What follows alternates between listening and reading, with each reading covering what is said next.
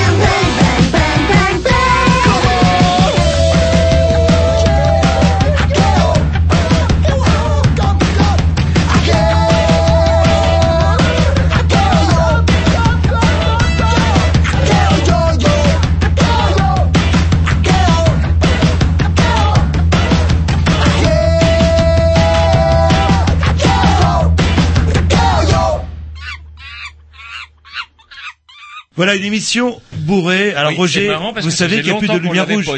Oui, il n'y a plus de lumière rouge, vous le savez parlait. quoi. Alors, Alors, si vous commencez c'est en projet. à parler de vos mycoses comme ça, Je en parlais direct, pas de mycos, non, je proposais à nos invités de boire quelque chose. D'ailleurs, ce que j'ai fait, ils se sont servis, c'est très bien. Voilà. Et si on avait une lumière rouge, Ce serait mieux, là. Ça serait effectivement mieux. On saurait quand on est à l'antenne. Mais bon, c'est un combat que nous mènerons jour après jour, mercredi après mercredi, en vue d'obtenir le rétablissement de nos droits. Ouais, et c'est surtout la ça, lumière rouge. Voilà. Alors nos invités de ce soir nous regardent d'un air un petit peu comme en surpris. Quels sont ces deux cinglés qui s'énervent sur une lumière rouge? Nous recevons ce soir Monsieur Fabrice Marzin. Bonsoir. Bonsoir, Conseiller municipal rennais. Tout à fait. Et euh, comment dirais-je donc pour le modem, si je dis pas de bêtises. Ouais, ça, depuis Alors, quelques- attendez, est-ce que c'est bien pour le modem Bah, disons que c'est pour la candidature de François Bayrou, plus précisément à l'élection présidentielle, parce que Voilà. François Bayrou a vocation à dépasser le modem. Enfin, il faut Ça- espérer, hein, parce que sinon, il sera pas au deuxième tour. D'accord. Et donc, Et voilà, pardon. Non, non, euh, justement, euh, on présente depuis quelques semaines, on avait fait le tour euh, un petit peu de tous les différents courants politiques pour savoir un petit peu plus sur leur programme euh, et aussi un petit peu plus sur les questions qui fâchent. C'est pour ça qu'on vous reçoit. La semaine prochaine, qui c'est qu'on aura, euh, Roger, Alors, pour conclure Sous condition, Normalement- peut-être le, le Front National, mais il faut que, que je Que vous confirmiez. Voilà, voilà, ouais, bah, ouais, des gens qu'on n'a pas forcément eu très très souvent, même je crois que ce sera une première. Ouais, sur Canal en plus. C'est un débat philosophique autour de ça. Doit-on recevoir effectivement le Front National chez nous Bah ouais, Ouais, quelles, sont les limites de la démocratie? Et voilà. Et donc du coup, voilà, voilà. Et ben un petit X commande Ah. la programmation à Tom, je crois, ou à Monsieur Grovitch. Atom. Ça y est, vous avez déjà fini la Bah oui, présentation oui, non, mais dès qu'on lui parle Front National, je sais pas. Ah, ça y est, euh, tout de suite, euh, Ça ça, non, c'est- je sais pas, ça vous euh, sponte. Eh ben c'est parti avec euh, Versatile Children Get Ready. Ah bah donc, vous êtes entraîné combien de temps pour dire ça là? Thank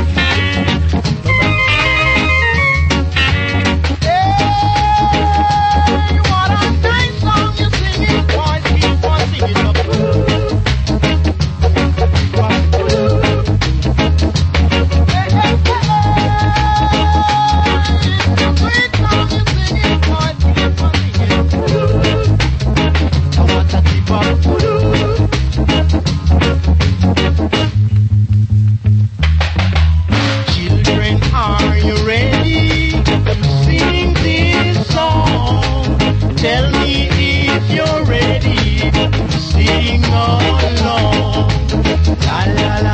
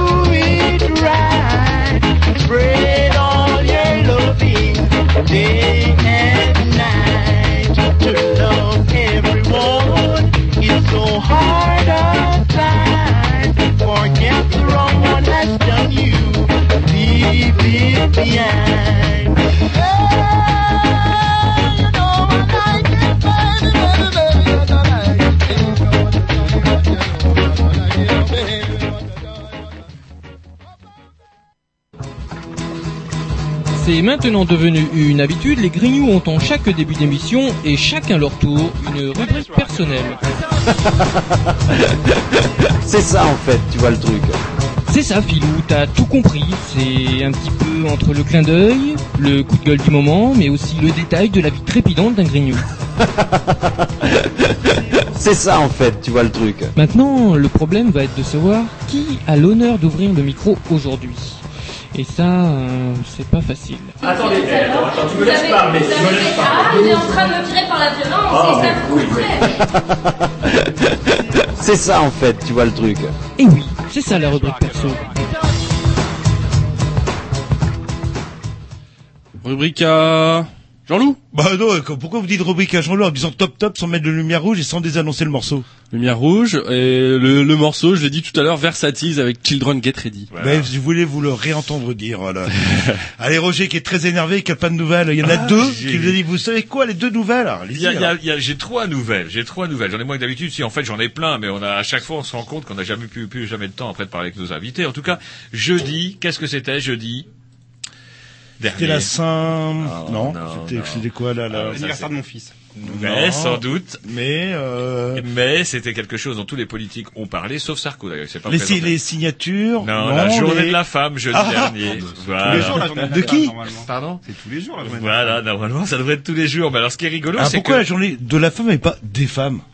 Oui, enfin, je sais qu'il y a pas mal de féministes notamment qui refusent effectivement de fêter ça. Ils disent, on voit pas pourquoi, comme vous dites, effectivement. Euh, pas pourquoi Je, on fêterait les femmes je vous vois venir. Vous n'allez pas nous parler des Non, c'est un sondage. Ah, vous m'avez fait c'est un sondage. Oh, non, non, pas de SK. Il y a des, quand même des jeunes enfants qui nous écoutent. On va quand même pas. On est une radio. Euh, qui on est une radio sérieuse. Un peu cha- chahuté à Cambridge. euh, Oh, ça va. Il y a toujours une porte dérobée pour ces gens-là. Oui, mais quand même, il peut quand même s'exprimer, cet homme-là. Là, là. Jeudi, c'était la journée de la femme. Donc, avec un sondage amusant, les femmes feraient de moins en moins le ménage, mais les hommes ne le feraient pas plus.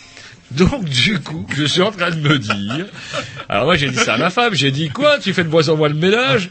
Et elle me dit, toi, effectivement, tu ne le fais pas plus. Oui, bah, mais alors, est-ce que ça veut dire que ça devient de plus en plus sale chez nous ou qu'on embauche une femme de ménage? Bah voilà, plutôt embaucher une, femme, une femme de ménage ou euh, les appareils aussi électroménagers, je veux dire l'aspirateur ou... euh, Alors c'est marrant parce qu'il vous balançait ce sondage-là, mais justement sans analyse. Alors est-ce qu'il en est de même effectivement pour les sondages politiques aujourd'hui qui se croisent et qui se décroisent? Sarko passe devant Hollande, Hollande repasse devant Sarko dans la ligne droite des Hunaudières. Euh, bah, je ne sais pas, bon, on verra bien. On aura sûrement des surprises en tout cas. La Suisse. Ah, nos amis suisses, ils sont quand même assez énormes. La Suisse Ah oui, vient de refuser de travailler, euh, vient de refuser de voter non dans un référendum euh, pour un référendum où on leur proposait de de, de- de- de rallonger. passer Ouais, passer de 5 à 6 semaines de congé. De 4 De à 4 6. à 6, oui, c'est 4 ça, à oui. 6. Comment peut-on être plus con qu'un Suisse bah, C'est la question que Euh, je me suis posée à- au résultat de, de ce vote, cette Bah, votation comme ils disent. Peut-être qu'ils bossent deux heures par jour euh, pendant trois jours et finalement c'est vrai une ou deux semaines de plus. Là. Non non, Buana, tu dois comment- quand tu dois continuer continuer pas à me fouetter. Ce sont Et- des gens disciplinés, Ah, ordonnés, c'est bien pourquoi. Et l'argument justement des partis qui étaient opposés à- au passage de 4 à 6 semaines de congé euh, disait oui, vous vous rendez compte, on va devenir moins compétitif. Alors je ne sais pas, mais en tout cas dans compétitif, il y a con. Ouais, mais en quoi Qu'est-ce qu'ils produisent en fait à part des Je sais pas, des coucous des, et des, des coucous et des coffres forts. des montres et du fromage aussi, du chocolat. Un- un libéralisme euh, toujours aux États-Unis, une société vient de trouver. Ah bah ça, ça va vous plaire, euh, mes chers amis techniciens bien branchés informatiques et vous, Jean-Loup, qui est quand même un petit peu le, technicien effectivement de de, de, de l'équipe. On, une société, euh, comment dirais-je, a collé. Alors, je suis un peu ballot moi en technique, hein, mais a collé des comment des émetteurs récepteurs Wi-Fi sur le dos SDF. de SDF afin que, comment dirais-je, les gens lors du congrès puissent effectuer. Alors vous allez à côté d'un clodo, vous sortez votre iPad et vous pouvez euh, bah, euh, avoir accès. Le Clodo a un t-shirt avec euh, sur lequel c'est- est écrit euh, ce qu'il doit composer pour euh, se connecter sur le hotspot. Alors, comme effectivement la nature humaine, en tout cas le, respect qu'on doit à l'être humain paraît prendre un, un sacré coup là-dedans, on peut aller un peu plus qu'ils loin. sont payés quand même a- bah, moi, ce que, oui, il paraît qu'ils seraient payés. Ah bah alors, il y, a le- il y a pas de. Mais il y a beaucoup mieux. Plutôt que de bosser comme un esclave et de supporter justement des émanations Wi-Fi qui, Dieu sait, vont peut-être vous faire bouillir la caquette dans la culotte, vous pouvez également mettre un t-shirt sans avoir le, comment, le réémetteur. Et tous les, comment, les bobos et geeks viendront s'approcher de vous en sortant leur euh, iPad et hop, vous leur, vous leur en foutez une et vous chipez l'iPad. Oh Ah, bah, attendez, je trouve que dans un monde quand même où on est capable de servir de SDF comme réémetteur Wi-Fi, je ne vois pas pourquoi ces gens-là non plus ne feraient pas preuve euh, également d'une perte générale de morale. Ouais, vous Sais pas. préférez une antenne sur votre toit carrément. Là, le- Alors, ces gens-là cas- ont une espérance de vie limitée. euh, le, tant qu'à Ça faire, va un petit peu, ça va un petit peu se monter, se ponter, pardon. C'était ce matin sur France Inter, c'est rigolo. Ouais, non mais ils achètent euh, des SDF autour de, de centres de congrès. c'est Je ça, sais pas. quoi, là, là. Ouais, là, là, ou des CRS serait plus simple en fait. Alors moi je pensais le faire sur les chiens. Alors je disais ça à mon fils, on pourrait le faire sur les chiens, des punks c'est à chiens. On a plein de chiens euh, à Rennes et puis comme ça, si les réémetteurs sont dangereux pour les êtres humains, il y a que les, les chiens qui verront leur caquette bouillir. Et en fait, comment mon fils me dit ouais mais les chiens ils vont se barrer etc. Ou quand ils vont partir euh, draguer euh, de- des chiennes etc. Vous imaginez l'onde wifi qui soit toute tremblotante Non non non non. Bah, je ne sais pas moi comment ça marche. Et après sur téléphone ça doit faire bizarre. J'ai un problème de réception là. Ah mon dieu. On vit un monde formidable et justement, tiens, un morceau en lien, en tout cas le nom du groupe en lien avec, euh, comment dirais-je, euh, avec, euh, Avec- ce dont je viens de parler. Des antennes Wi-Fi euh, portatives. Ouais, du libéralisme en général, Strange Death of a Liberal England. Voilà. Qu'est-ce que vous avez dans les oreilles? Ça, ça ressemble à des antennes Wi-Fi aussi. Ouais, euh, ouais, mais je travaille, moi je travaille pour, euh, comment dirais-je, Free. Ah, et je gagne, je suis tout, je gagne euh, comme ça régulièrement. 100 euros par an. Allez, c'est 100 bien. euros par an.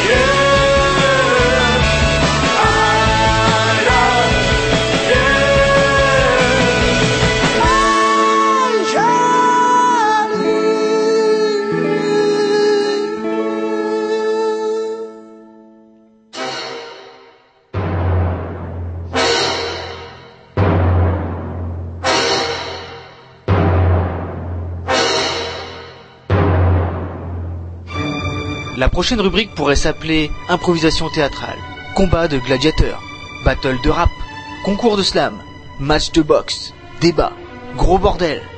Peu importe finalement car nos grignoux ont appelé ça l'arène des grignoux.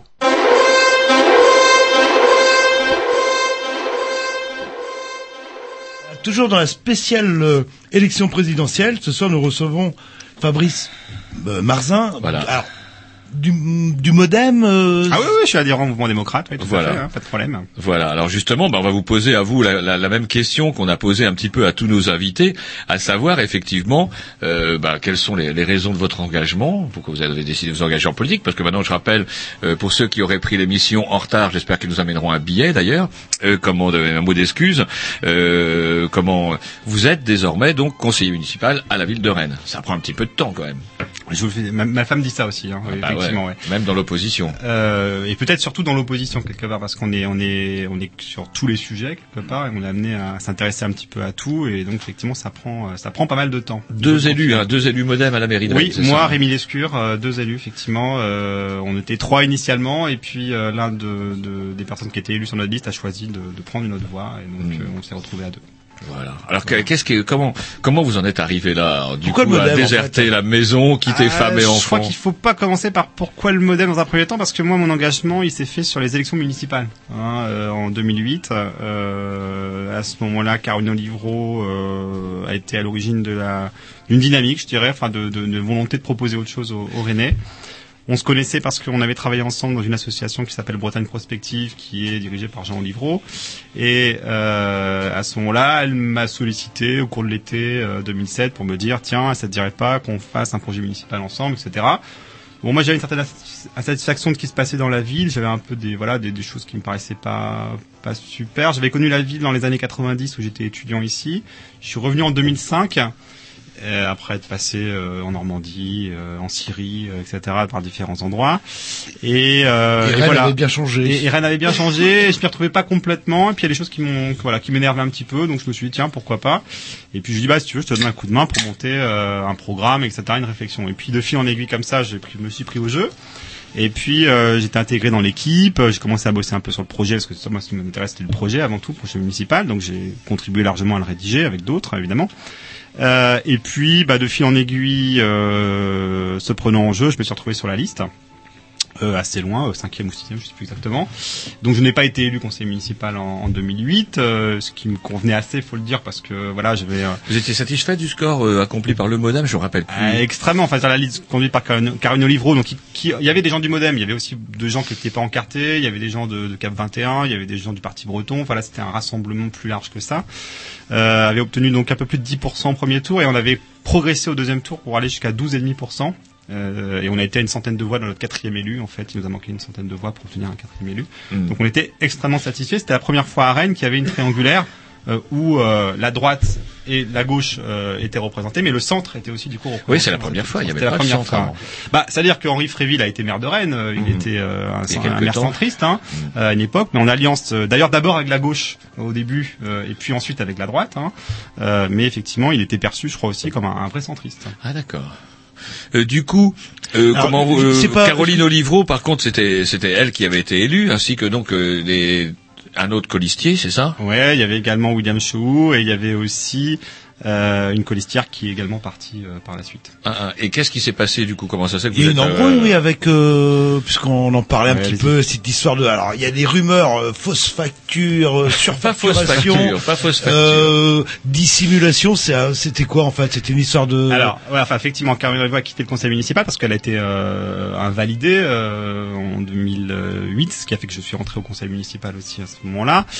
Euh, Qu'est-ce qui s'est passé? Ben, euh, tout simplement, euh, une erreur de notre euh, directeur de campagne à l'époque, qui a oublié de transmettre une facture. à l'époque, il y est plus, euh, le jour En fait, il est parti, euh, il est parti vers d'autres d'autres cieux, je dirais. euh, D'autres cieux politiques très, très- Non, non, non, il est parti carrément très loin en Asie, en fait. pour- pour- oui, C'est vrai que, comment dirais-je, Pour on a un directeur de campagne qui file en Birmanie, bon, Non, Euh, non, il est en Indonésie. c'est pareil.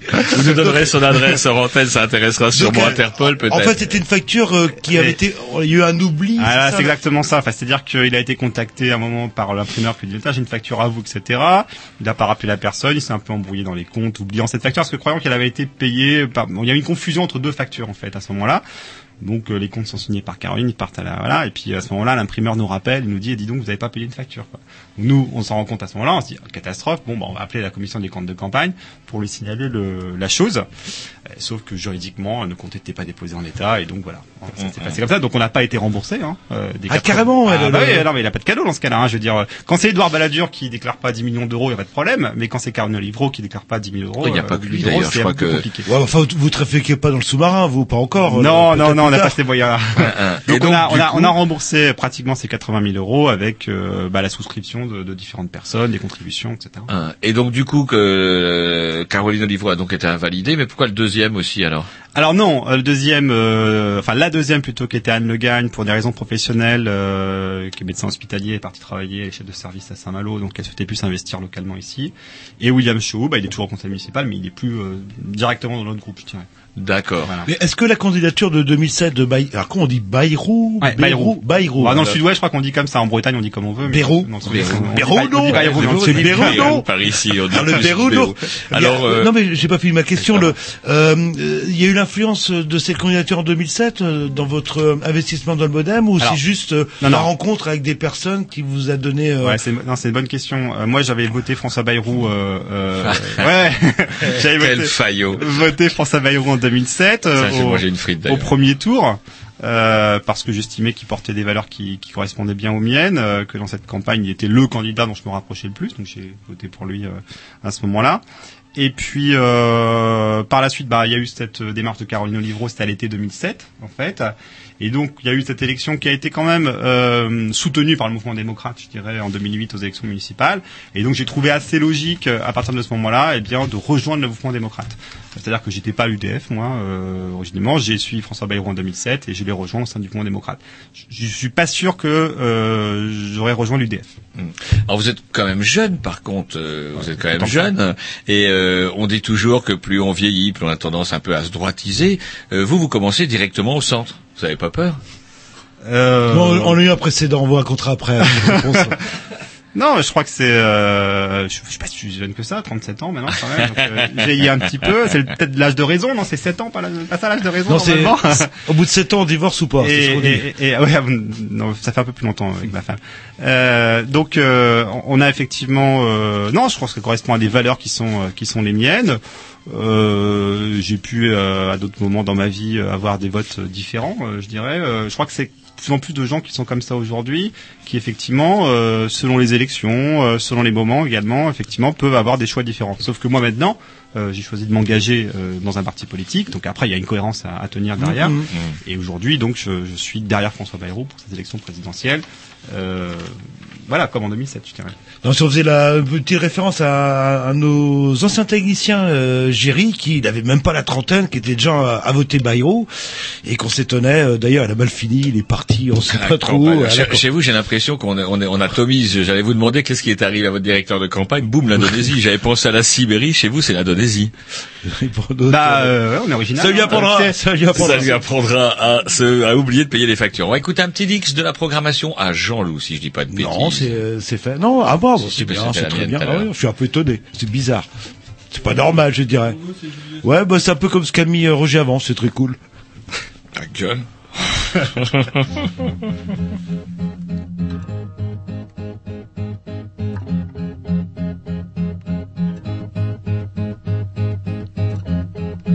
It's been days now, and you change your mind again. Years, and I can tell how time can bend your ideas.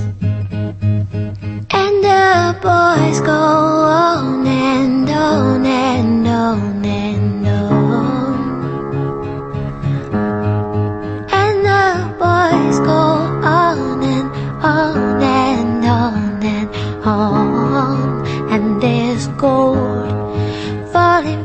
ceiling of this world. Falling from the heartbeat of this girl. Falling from the things we should have learned. Falling from the things we could have heard. Well, it's been days now, and you change your mind again. Oh, the cracks in the walls remind you of things we said. And I could tell you that I won't hurt you this time. But it's just safer to keep you in this hideout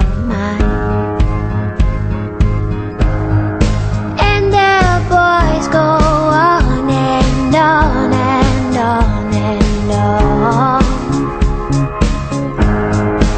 And the boys go on and on and on and on.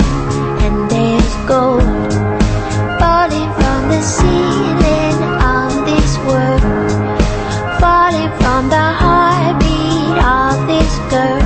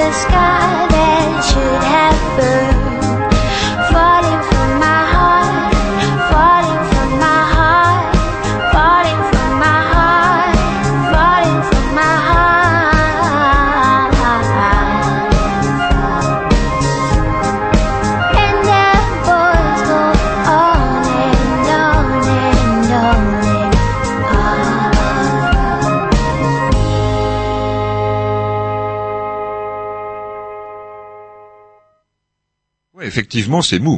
C'est mou, oui. Avec... Ah, oui. putain, Ah, vous n'avez pas trop la frite. euh, Non, non, moi, ce qui m'intéressait dans le morceau tout à l'heure, précédemment, effectivement, c'était quand même pas un morceau hyper Ah bah, trash, à vous- part un bon bruit de guitare à l'entrée. Vous C'était avez- le nom du groupe. Vous avez mis un En morceau mou, j'ai avec, dit tiens, euh, je vais lui mettre un morceau mou. euh, Voilà, et voilà. après vous me mettez un morceau un peu plus rock'n'roll, je vous en mettrai un. Yes, pas eh ben, ça tombe bien, ça tombe bien. Je vais vous mettre un morceau bien plus rock'n'roll ensuite. Toujours en compagnie de Fabrice Marzin euh, qui Yep. parle. Au, alors, vous parlez en tant que militant, que représentant.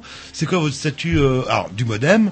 Non, on va dire que je parle en tant que, que, que militant euh, du mouvement démocrate et soutien à François Bayrou. Je J'entends pas représenter. euh, Est-ce que vous vous sens pas la présentez qualité pour Vous représenter. n'avez pas un euh, mandat euh, officiel Non, non, j'ai le- pas de mandat particulier. euh, Est-ce que vous vous présentez aux élections législatives, par exemple, euh, sur Rennes Alors pour l'instant, ces questions-là sont pas sont pas tranchées chez nous parce que nous on est concentré sur la l'élection qui vient, la Mhm. présidentielle.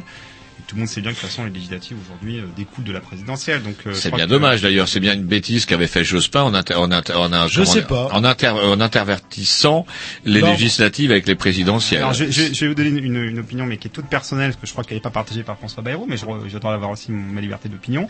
Moi, je suis effectivement pas très favorable à ce système présidentiel.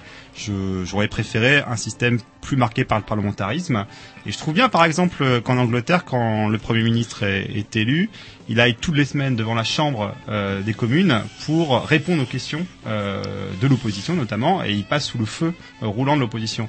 On a aujourd'hui quelqu'un qui est chef de l'État, et qui n'a de compte au rond à personne. Il a fait deux conférences de presse pendant son mandat, euh, et puis c'était terminé. Quoi. Voilà. Dire, c'est pas les fausses il est quand même intervenu sur TF1. Oui, sur TF1, sur Europe 1, sur RTL, c'est des copains, quoi.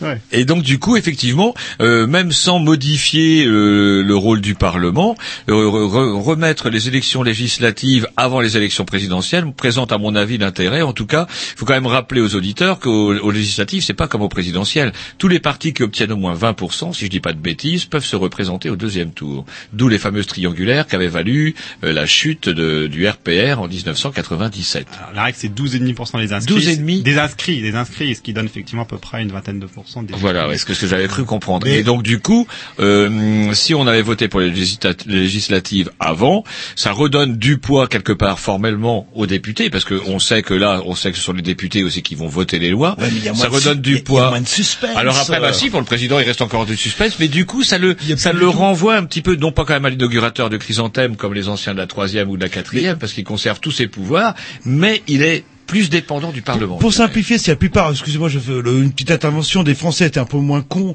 et un peu moins crétins et savaient un peu vaguement euh, comment fonctionnent nos, institutions, il serait qu'en fait la- le nœud du pouvoir, c'est les législatives. Un président sans une assemblée Ah, nationale. il de- peut dissoudre quand même, hein. une chambre Il peut, hostile, ouais, il peut mais- la dissoudre au bout d'un an. quoi. Ouais, mais euh, vous inquiétez pas s'il a dissous, alors que, enfin bref, euh, C'est surtout moins cher. Mais bon, bref, euh, le- la réalité du pouvoir, c'est les législatives, et si les gens se déplacent pas pour voter pour les législatives, on peut avoir le président X, Y, Z et compagnie, euh, s'il n'a pas une majorité au Parlement, bah c'est baisé, quoi. Ouais, mais il est Donc, compliqué d'imaginer aujourd'hui qu'un mois après avoir voté pour un président, euh, les Français ne lui donnent pas une majorité. Ce serait très très étonnant. C'est possible, hein. C'est Mais possible. ils dépassent pas, c'est honnêtement, ça, l'imagine. Ils savent pas ce que c'est que les législatives, en fait. non, mais aujourd'hui ça a disparu les législatives. Ben part. voilà. Enfin, voilà, ça, c'est- et cette, et cette idée là justement de- d'intercaler justement de mettre les législatives devant, avant les, les présidentielles, c'est possible ça. c'est possible, c'est pas une proposition qui est faite. Moi, je pense qu'aujourd'hui, ça pose problème, malgré tout, euh, d'avoir des législatives et derrière une élection au suffrage universel du président de la République. Alors, ça impliquerait dans ce cas peut-être de revenir sur l'élection du suffrage universel direct du président de la République. Sauf que je crois que les Français y sont attachés aujourd'hui. Honnêtement, il faut être euh, réaliste quelque part. Moi, c'est pas le système que je préfère. Je suis pas dans la logique Mmh, gaulienne mmh. dans ce sens-là, mais mais effectivement, je, je, je trouve, je suis assez Ouais. séduit par les systèmes qui peuvent exister, notamment en Angleterre, par exemple, hein, où le Premier ministre effectivement est contraint de s'expliquer. Oui, sur comme sa disait. Jean-Loup. Mais ils ont une reine aussi, euh, ce qui. euh, Voilà, tout à fait. Ils ont un système très euh, différent. certaine, euh, Effectivement, avec la monarchie, ça, voilà, ça donne. Comme disait Jean-Loup, effectivement, si les gens connaissaient mieux, par contre, le rôle du Parlement, ils ne se contentaient pas, parce que ça vous était un petit peu fatal, ça, en 2007, un peu au PS. Heureusement que le camarade Fabius avait, en soulevant l'histoire de la taxe sociale, euh, c'est la TVA sociale, euh, mais moi je me rappelle, enfin moi je sais que j'habite dans la circonscription de Maignery, euh, dès le premier tour, allez, ploum ploum, on a encore eu de vieux, quoi. Et euh, comment dirais-je, excusez-moi, c'est peut-être un ami à vous, je ne sais pas, non, je crois que vous surpris, je crois que vous n'êtes pas trop, euh, pas trop ami avec Maignery, ou en tout cas des interrogations par rapport à Monsieur Maignery. Bah euh, non, mais disons que euh, Pierre Mignori hier soir était aux côtés. De... Enfin, non, hier c'était hier, hier matin, je crois, à un fougère euh, là où je travaille d'ailleurs, euh, aux côtés du président de la République. Moi, je suis pas un soutien du président de la République, hein, donc euh, voilà, je crois que les choses sont C'est un dites. centriste pourtant, Maignery, lui. Il Euh, non, non, c'est- c'est un centriste. euh, enfin, c'est quelqu'un qui est à l'UMP. Mm. L'UMP, c'est la droite en France, je crois. Enfin, je pas comment on peut se prétendre centriste alors qu'on est membre de, de l'UMP. Enfin, Donc je, tous je les comprends gens- pas ça. Moi, je peux pas. Tous les gens du nouveau centre, pour vous, c'est pas des centristes du coup. Alors le nouveau centre c'est un petit peu différent parce que au nouveau centre euh, ça a dû donner un tiers deux tiers. Je crois qu'il y a un tiers des gens qui soutiennent François Bayrou, qui est à mon avis la seule candidature centriste dans cette élection, et puis il y en a deux tiers qui soutiennent euh, Nicolas Sarkozy. Il faudra demander pourquoi, mais bon voilà. Et euh, enfin, j'ai une question à vous poser. Je sais pas normalement. euh, c'est quoi le centre? Alors la gauche, on sait que c'est ceux qui sont pour les pauvres. La droite, on sait que c'est ceux qui sont pour les riches. Mais le centre, c'est quoi en fait Euh, C'est vrai qu'il y a plein de gens ou de, de Français qui, c'est quoi C'est à droite, c'est à gauche, c'est exactement au milieu. Alors, C'est justement, c'est ça. Alors après, on peut avoir les sensibilités du centre droit, centre gauche, hein, qui existent aussi. Effectivement, quand on est au nouveau centre, on peut parler plutôt de centre droit, même en soutenant la candidature de François Bayrou. Moi, je crois que je suis plutôt du centre gauche, disons, hein, par ma culture, etc., mes engagements. Mais par contre, je me rends compte dans cette idée-là qui est fondamentale. Moi, je pense ça. Euh, c'est la capacité de se dire, il y a des bonnes idées euh, d'un côté, il y a des bonnes idées de l'autre, et on essaie de faire une synthèse et de faire travailler les gens ensemble euh, pour l'intérêt général quelque part. Donc, je crois que le centre, c'est aussi c'est la défense de l'intérêt général. C'est l'idée que quelque part, euh, voilà, il faut pas euh, uniquement regarder d'un côté, il faut pas avoir de hier, être euh, Il y borné. a des bonnes dirais. idées de chaque bord. Et moi, je pense qu'on peut trouver des bonnes idées de chaque bord et que, par exemple, j'estime que tout n'est pas négatif euh, dans ce que le président de la République a pu faire, et j'estime que tout n'est pas non plus positif, et loin de là, en l'occurrence. Mais c'est peut-être pour ça que François Mitterrand disait du centre qu'il n'était ni à gauche ni à gauche. Alors, là, c'est une réalité historique, c'est-à-dire que depuis euh, Valéry Giscard d'Estaing, euh, le centre a basculé systématiquement à droite. C'est pas vrai sous la quatrième République. Euh, le tripartisme, c'est quoi? C'est Le euh, le. Parti communiste, la SFIO et le MRP. C'est-à-dire qu'ils gouvernent avec les communistes quand même en 1945-46. Je crois qu'il faut pas l'oublier. Donc le centre a été autre chose historiquement. Sauf que depuis Valéry Giscard d'Estaing, effectivement, il est tombé à droite systématiquement. Mais alors- Sauf qu'au municipal, euh, je- comme je voulais le dire, au municipal en, en, en 2008, euh, dans des villes comme à Lille ou à Dijon, eh bien, euh, les élus modem se sont retrouvés dans la majorité socialiste. Ouais, puis je rappelle qu'en 2007, c'est pas Ségolène Royal qui était prêt à appeler Bayrou au secours. Et de même, au moment, de des, gauche, au moment c'est- des régionales, euh, les, une partie des élus modem ont rejoint Ségolène Royal euh, dans, le, dans la, dans la région majorité de la, la- la- Mais alors le souci du centre, comme on dirais-je, que- c'est qu'effectivement, euh, où vous êtes tenté de, de vous associer, par exemple, avec les socialistes, ou vous êtes tenté euh, de vous associer avec l'UMP, mais du coup, vous n'existez plus réellement en tant que, que parti autonome quelque part, ou en mouvement autonome. Parti ou mouvement, en fait on, on peut imaginer, euh, faut, faut pas penser les choses comme s'associer. C'est-à-dire qu'en politique, moi je pense qu'à un moment il faut faire effectivement des coalitions. Hein, mais est-ce que ces coalitions sont forcément dominées par un tel ou un tel? Moi je crois pas. À un moment on fait la coalition, euh, on regarde quelles sont les propositions, sur quoi on est d'accord et on fait un projet commun. Et je trouve que c'est une logique plus intéressante, partenariale finalement entre les différentes Mais- composantes politiques. C'est pas la domination de l'un sur l'autre. J'entends que- bien, mais ce que, ce que j'ai toujours pensé, moi, c'est que dans, dans, le, dans l'idée politique, justement, il y avait idée. Alors, je sais que c'est vrai que idée, ça devient des dogmes et que ça pose parfois des problèmes, mais euh, on perd quand même une forme d'identité, comment dirais-je, à travers la collaboration. Quand moi, je vois des, alliances totalement improbables, comme celle qu'on a imposée à la Grèce entre l'extrême droite et les socialistes. C'est l'alliance du, on dit quoi, la carpe et du lapin, un truc comme ça, c'est pas ça? Alors, il y a- il y a, enfin, là, je voudrais reprendre aussi l'exemple historique. Le gouvernement à la Libération, c'est celui quand même qui fait la sécurité sociale, qui met en œuvre le programme du CNR, qui met en place la planification en France, qui fait les nationalisations, etc., etc. Donc, euh, il y a des moments dans l'histoire où je crois qu'on a besoin de ce type de configuration. Elle n'est pas systématique, je crois pas. Hein, Il y a des moments effectivement où le centre peut être en alliance avec la droite, pourquoi pas. Mais moi, je crois que c'est pas euh, une, euh, une obligation, c'est pas un déterminisme quelque part. Je crois qu'il y a aussi des possibilités d'autres alliances, mais simplement euh, les configurations d'union nationale, à mon avis, sont utiles euh, dans des cas très particuliers. Euh, dans l'histoire, on en a quelques exemples. L'union nationale, c'est quoi? C'est 1914, au moment où la France entre en guerre. C'est 1945, à la libération, il faut reconstruire le pays. Et c'est 58, où le général de Gaulle appelle dans son gouvernement les centristes et même les socialistes. Hein, Guy Mollet est dans le gouvernement du général de Gaulle en 58, on oublie parfois, euh, pour effectivement redresser la France face à la situation de l'Algérie. Donc il y a des moments comme ça dans l'histoire de France où je pense qu'on a besoin de cette notion d'union nationale. Et je crois qu'aujourd'hui, on est peut-être face à ça. C'est-à-dire qu'on va, on est, on est dans une telle situation de crise aujourd'hui qui nous menace que je crois qu'on a besoin de cette union de toutes les forces au service de l'intérêt général. Mais si je me souviens bien, entre 44 et 46, c'était tellement l'union que De Gaulle il s'est tiré tellement c'était le bordel en fait. Euh, démerdez-vous là. Alors je dirais pas ça. Ça c'est la vision gaulliste. Mais on, on a le droit d'être gaulliste, hein. Mais mais c'est Oh, c'est- c'est- c'est- c'est- Selon c'est- nous fait des, la, semaine dernière, il nous a fait une mélanchite. Il nous a fait une mélanchonique. Aujourd'hui, il nous fait plus une petite golite, c'est- quand même, c'est comme le gouvernement qui a, redressé la France et qui au- aujourd'hui toute une partie de notre modèle social, il est issu de ces lois de 45-46. Ouais, ouais, le CNR qui a été consciencieusement détricoté par Sarko et Chirac et Sarko. euh, Et là, je partage plus. complètement votre avis. Un petit disque et après on attaque euh, peut-être la réalité du programme en fait, parce que les questions à poser euh, notamment. C'est parti, programmation, on sait pas à qui. Bon, c'est au, bon, Si, c'est au petit, Eh et ben, c'est à on- Monsieur Grovitch. Allez, allez-y, mon, mon Alors, vous boudet. Vous, avez mis quoi, mon, bon, mon bon Julien The Dickies. Oh, c'est Ah, fort, ah, fort. Voilà, voilà, il est bien le petit là. Les Dickies, c'est ça il va Ah, réveiller Tiens, on sort. Bah oui, bah oui, bah attendez. Voyez, les invités se plaignent.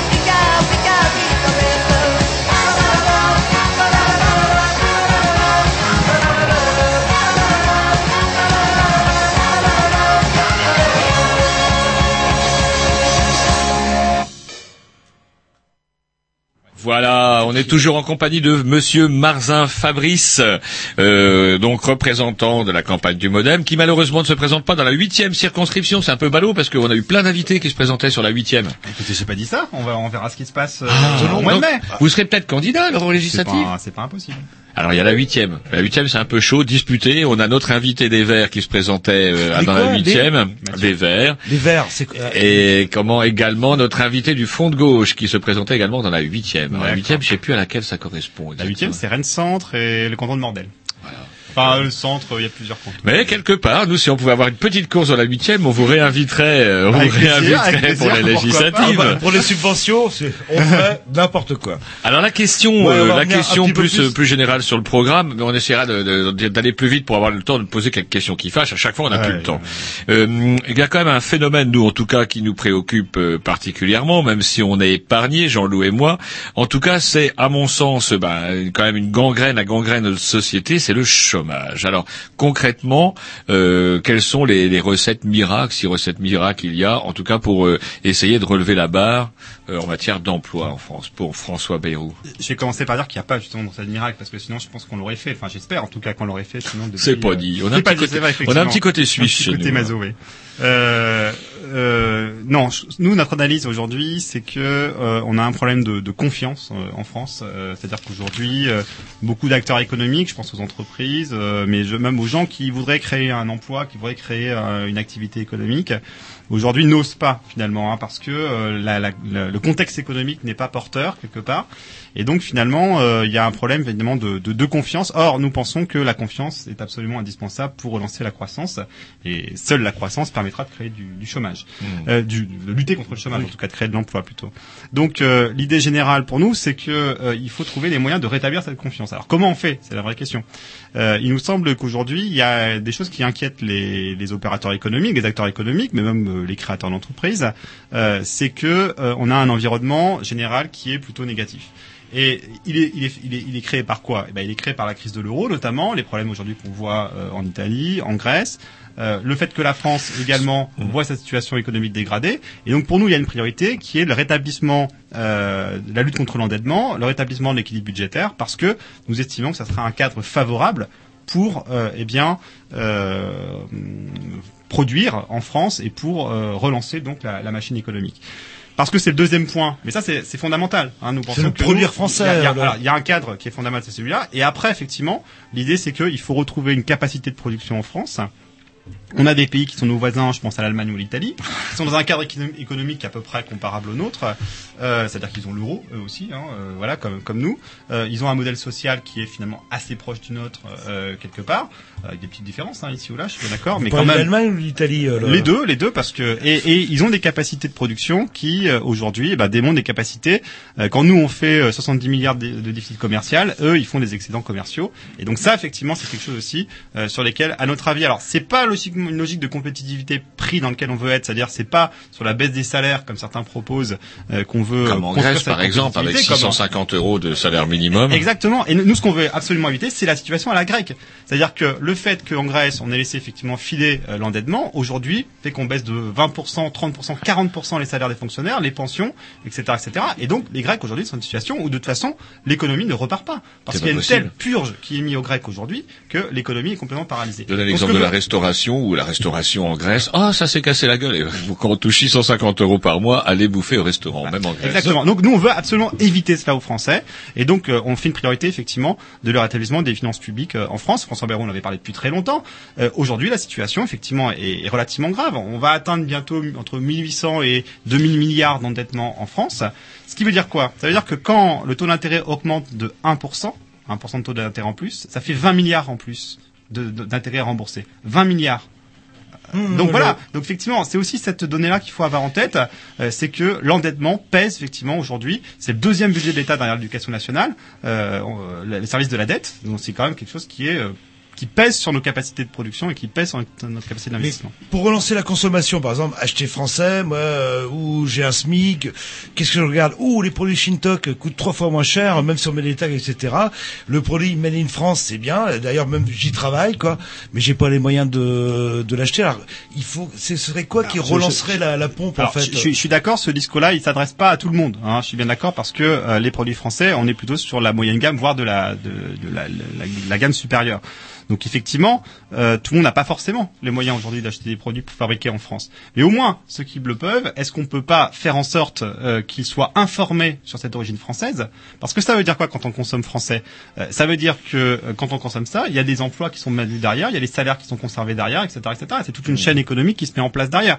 Donc c'est plus, c'est pas tant euh, de dire on vous oblige à acheter français, c'est pas le but ici. Vous avez le choix, mais simplement que vous soyez informés quand vous le faites. Alors ça enfin par contre, le- pour ironiser, je dirais, ça serait juste le programme du modem. Est-ce que ça serait juste de coller des étiquettes Made in France sur les, les produits qu'on trouverait en rayon? Ça va être un petit peu Non, court. ça- c'est un petit peu court. Euh, globalement, c'est plutôt, alors plus que l'acheter en France, c'est une partie, mais c'est pas l'essentiel. L'essentiel, c'est le produire en France. Comment on continue à produire ici Et localement comment on peut faire pour Et- produire et- en France? et- Alors, et- Sarko avait des idées. Il dit qu'il va supprimer les, les charges euh, chez les artisans, par exemple, qui ne paieront plus de comment, Rien. qui n'auront pas de, de chiffre d'affaires, euh, etc. Chaque partie va de, de, euh, de, de sa sauce. Mais je crois qu'il y a quand même un truc. euh, on parlait de l'endettement tout à l'heure. Euh, est-ce qu'il y a, à mon avis, la solution Est-ce que, est-ce que vous envisagez, vous, par exemple, façon front de gauche, euh, une relève, comment, Oui, enfin, un, un retour de la croissance. Après, tout, tout le monde pille tout le monde. Hein. Sarko a pompé le Front National et le Front de gauche un Ouais. dimanche. Hein. Euh, je sais pas, moi, la, la- le, le- le développement, puisqu'on sait que chez nous, la croissance repose sur la consommation. Euh, quid des- des- du salaire minimum? Je rappelle quand même à tous les prolos qui vont s'apprêter à voter euh, comment Sarko, euh, comment dirais-je, de nouveau, que le SMIC n'a jamais été augmenté que dans la stricte comment norme euh, selon laquelle il aurait dû être augmenté. Point barre. Il n'a jamais fait un seul cadeau. D'autre part, il vient encore de plomber euh, comment normalement le taux du livret A aurait dû être relevé. Non, non, pas de cadeau pour les pouilleux et leurs petits placements. Le taux du livret n'est pas relevé. Je ne sais pas, quid d'une augmentation des salaires minimums justement pour éviter cette qu'on on allait hop, on gagne 50 euros de plus que le SMIC et du coup on se retrouve out, on perd tous les, les droits sociaux, on perd les tickets vacances, tickets restaurants, etc. Enfin, des tas d'aides qu'on touchait, on les Donc, touche c'est- plus. C'est quoi la question? Ben, la question c'est la relance de la consommation.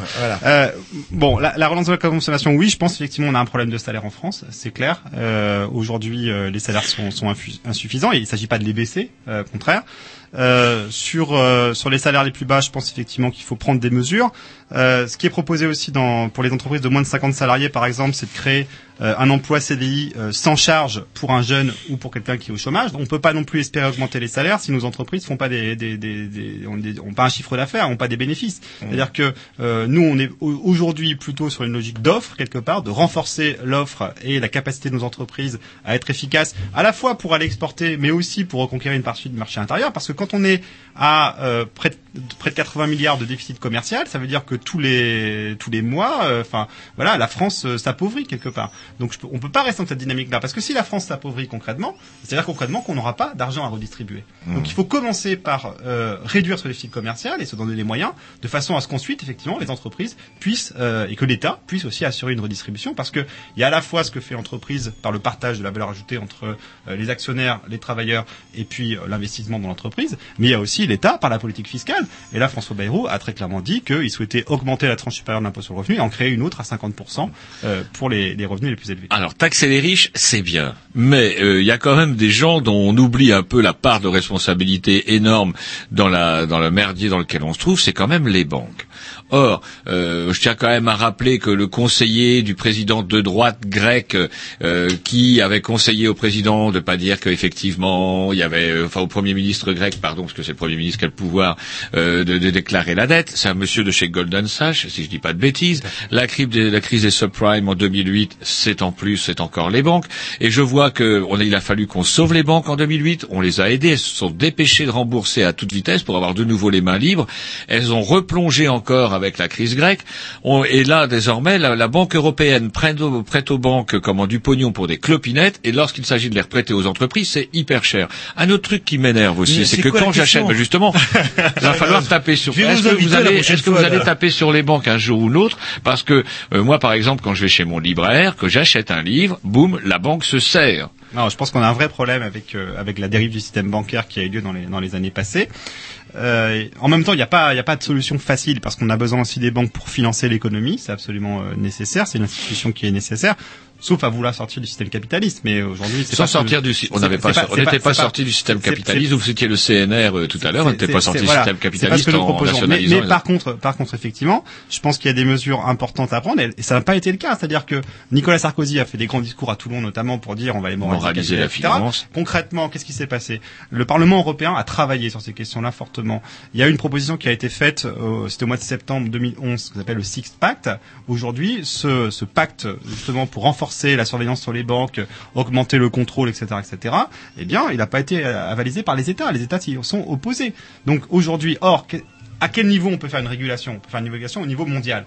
Sauf qu'aujourd'hui, il n'y a pas d'institution mondiale pour faire ça. Ça marche pas. Et puis, Mais les localement- Chinois sont pas d'accord. Mais il faut le faire au niveau européen. Donc c'est au niveau européen qu'il faut travailler avec nos partenaires. Et c'est pas facile. Parce que Mm. quand on connaît la position des Anglais sur le sujet, euh, je peux vous dire qu'il faut aller les convaincre. Non, non, mais quand les banques euh, reçoivent du pognon de l'Europe à un faible taux, est-ce qu'on ne pourrait pas les obliger à prêter effectivement On parlait des entrepreneurs, euh, quelqu'un qui veut se lancer. Est-ce qu'on pourrait pas effectivement forcer les banques à aider les gens à se lancer, forcer là- les banques à éviter de, de, de Tu prêtes foutre à des 1%, si j'ai bien compris. Ouais, ouais, et eux, ils vous refilent refilent à ça 4, 4 ou ouais, 5%. et, et le nombre de boîtes qui ont été foutues sur le dos. Ah, vous avez un petit crédit, ploum ploum. Quid de, de, ça pour deux le... choses là-dessus, c'est effectivement extrêmement important ça. Et nous, il y a effectivement une proposition, mais je crois qu'elle est aussi dans chez d'autres d'autres d'autres partis politiques. Hein. C'est l'idée de créer effectivement des banques locales d'investissement pour soutenir les PME PMI, euh, pour prêter effectivement à des taux favorables. Alors ça existe en partie aujourd'hui, mais le système est sans doute pas assez développé. Et je pense que là, la puissance publique a tout son rôle dans le financement de l'économie locale. Moi, je pense par contre, il faut décentraliser le système, parce que si on fait un système centralisé autour de la caisse des dépôts, ça va pas marcher. Donc il faut décentraliser au maximum le système et donner une forte autonomie euh, à ces organisations financières qui dépendront pourtant de, de l'État ou des collectivités locales. Et par ailleurs, la proposition qui est faite, c'est nous, l'idée, c'est qu'il faut mutualiser euh, l'endettement au niveau européen. hein. on, est, on est favorable à ce qu'on appelle les euro-obligations. Alors c'est un peu technique, mais l'idée, effectivement, c'est de partager la dette entre les pays européens. Le problème qu'on a aujourd'hui, c'est que Madame Merkel dit non. Donc il va falloir aussi aller convaincre les Allemands sur ces sujets-là, et ça va pas être simple. Ça Non, va mais pas les être simple. euro-obligations, je vous, je vous être franc, je comprends un peu euh, notre ami Bosch, euh, comment ça ressemble un peu aux assignats, cette histoire-là. Ça sent Ouais. l'assignat. Non mais d'accord, mais est-ce qu'on parle de solidarité On parle pas de solidarité au sein de l'Europe? Attendez. C'est ça la vraie question. La solidarité consiste à Parce que poser les, des les- non, mais les- sur les, le Allemands, les Allemands ont aussi beaucoup profité quelque part euh, de la situation depuis depuis quelques années en Europe. Et leur excédent commercial, ils le font aussi sur les autres pays européens. Donc l'Allemagne euh, ayant bénéficié du système, faut demander aux Allemands. Je vois, qu'est-ce qu'ils veulent? Ils veulent l'éclatement de la zone euro parce que je pense que ça va pas leur servir. Ou alors est-ce qu'ils veulent le maintien de la zone euro? Et dans ce cas-là, je pense qu'ils vont faire des concessions effectivement. Et, et ça passe en partie, on est par une mutualisation d'une partie de la dette. Peut-être que les Allemands, enfin je parle des Allemands, ils veulent la retraite à 62 ans, ils veulent un SMIG, euh, ils veulent des, des garanties chômage. euh, enfin on en parlera peu, peut-être après le disque qu'on va se mettre. euh, justement pour le modem, l'Allemagne c'est le paradis ou pas? Juste après le petit disque qu'on va se mettre. D'accord. Et là, on va mettre un morceau qui, lui, n'est pas comme, effectivement, une, légitime accusation, notre invité tout à l'heure qui parlait de, de la programmation à Jean-Loup, un petit peu la programmation plutôt centriste. Quelque chose un peu plus couillu. C'est parti.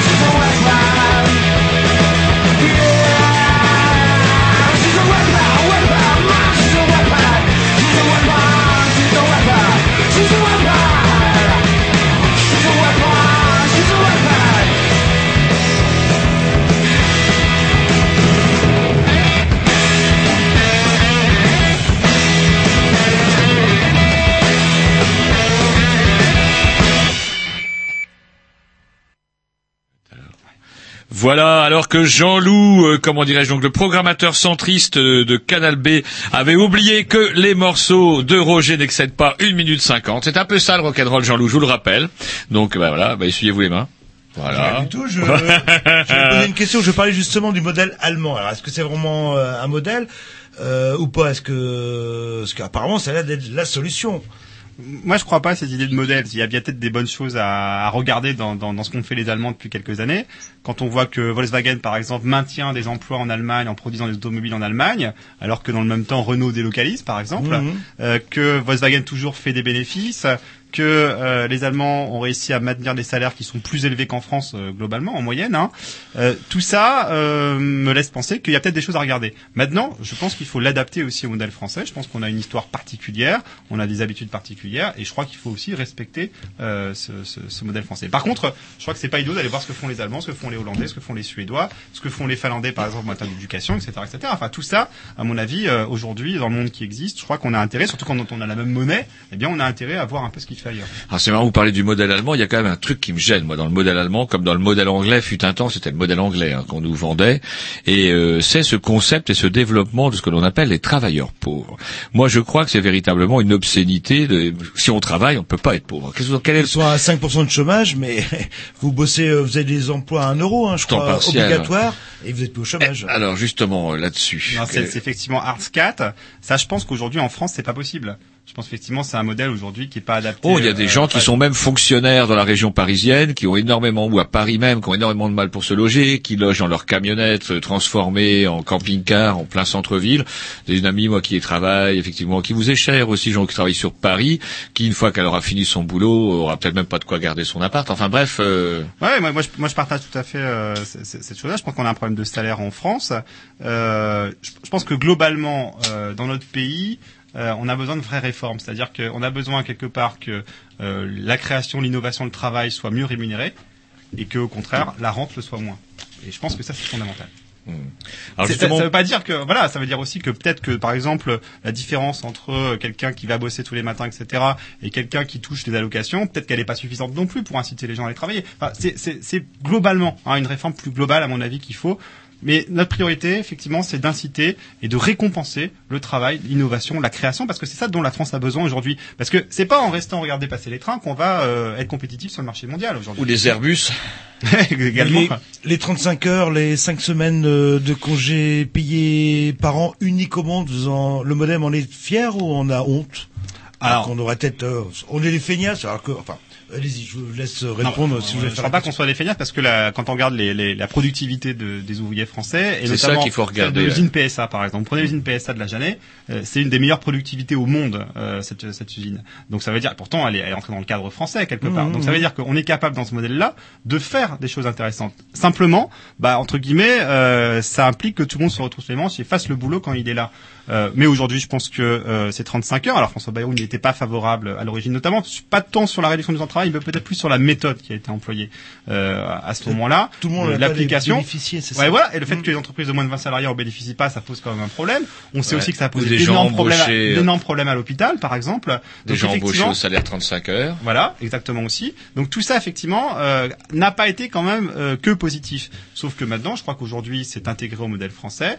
Et je pense qu'on peut, dans ce cadre-là, en peut-être des aménagements, entreprise par entreprise, eh bien, euh, l'important, à mon avis, c'est que l'entreprise soit productive et compétitive. Je crois que c'est ça qui compte. Alors on parle de l'entreprise, il y a aussi bah, il y a le, le système public, la, la fonction publique aussi dont il faudrait parler, qui a été, on va dire un petit Service peu secoué, public. les services publics qui ont été un petit peu malmenés. Il y a encore, euh, et là c'est moins drôle, euh, encore un, agent de la poste qui s'est suicidé à Rennes, si je dis pas de bêtises. Hein, c'est le deuxième. à- hein. Non, non, à- Il y en a eu deux à Rennes, je Dans le. Finistère euh, sud, si je dis pas de bêtises. Voilà. Trigun- Il y a eu les, il y a eu euh, avec les France Télécom, effectivement. Il y a euh, quelle politique de fonction publique? Alors est-ce qu'on va continuer la, la, la saignée, et la plonger au l'enfer des, des services publics? Moi, je crois que la, la, la, la question du stress au travail, euh, de la pression sur les salariés, n'est pas uniquement dans la fonction publique.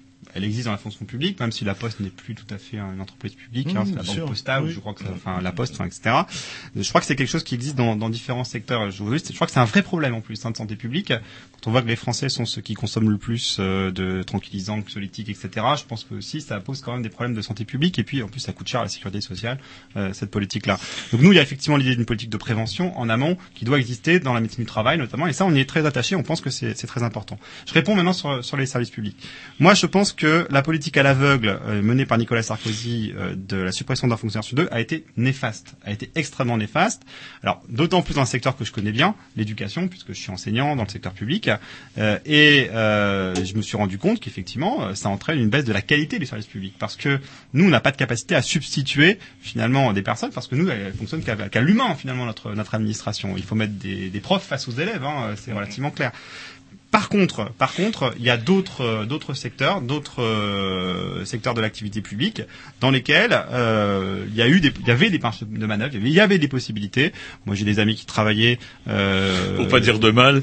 qui travaillaient dans certains secteurs aux finances, par exemple, où il était absolument clair. dans les il- il- finances. non, non, mais je dis pas ça, mais il était absolument clair que les personnes étaient complètement sous-employées parce que euh, la, la réforme des, des euh, comment dire des des moyens, euh, notamment liés à l'informatique, et des capacités à traiter l'information, faisait que on n'avait plus besoin de certaines personnes sur certains postes.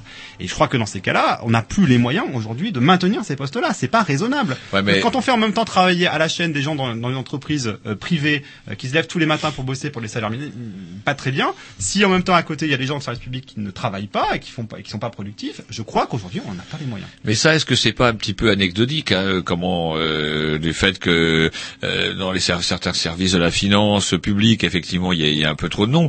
Moi, il y a euh, un peu trop de personnel. Euh, moi, il y a un truc qui m'a toujours scié, c'est quand on dit, par exemple, que les hôpitaux doivent être rentables, les prisons doivent être rentables, l'école doit être rentable. Qu'est-ce qu'il en pense, François Bayrou, de ça? Est-ce que un hôpital peut être rentable ou c'est quoi la rentabilité d'un hôpital Non, je crois qu'il, enfin, alors ça c'est très clair dans la, dans, chez François Bayrou. Euh, il veut sortir de cette logique de rentabilité, rentabilité. Il veut redonner du pouvoir aux acteurs, aux gens qui, qui, qui font les choses, de l'autonomie, décentraliser les choses, hein, et euh, leur donner des objectifs éventuellement. Mais je ne crois pas à la rentabilité. La, rentabilité, elle détruit aussi euh, quelque part le service public.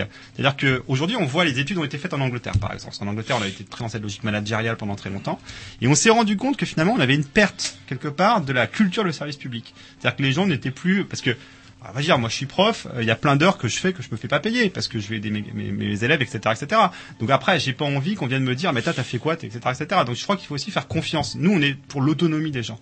Je reviens sur le service public. Il y a quand même une vraie question aujourd'hui, c'est que on a différents niveaux d'administration. Et qu'est-ce qu'on voit par exemple sur certains secteurs? On a à la fois l'État qui s'en occupe, on a le Conseil régional, on a le Conseil général, on a le pays, on a la commune, l'agglomération, etc.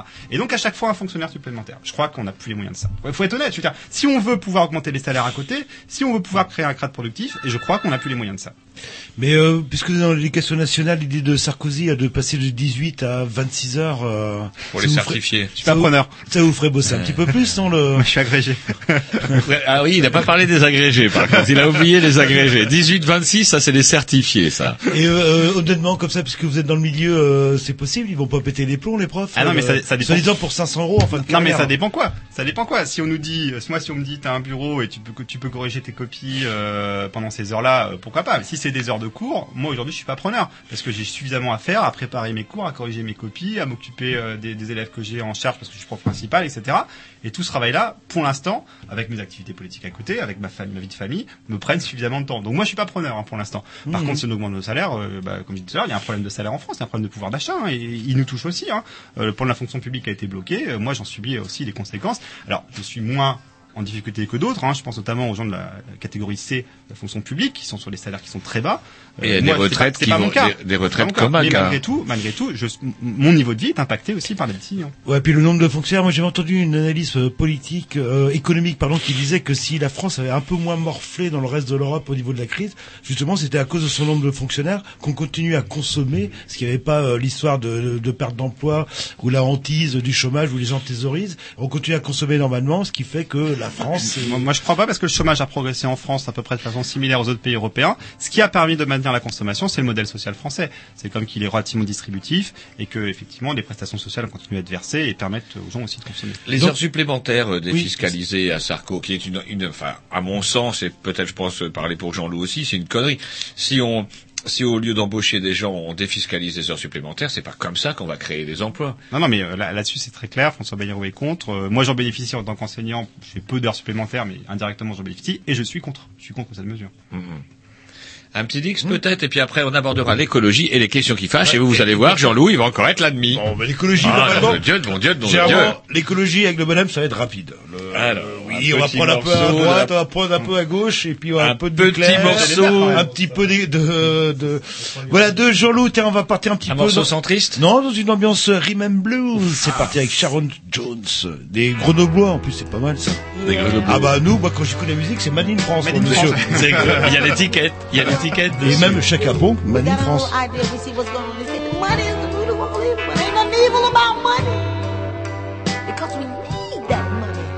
Pay bills, pay rent, huh? Banks are falling. Scratching his head. The economy is down. Wall Street about to lose mean, up and down. Gas prices up and down. Nobody knows what to do. Mm. You know what we need, though? Where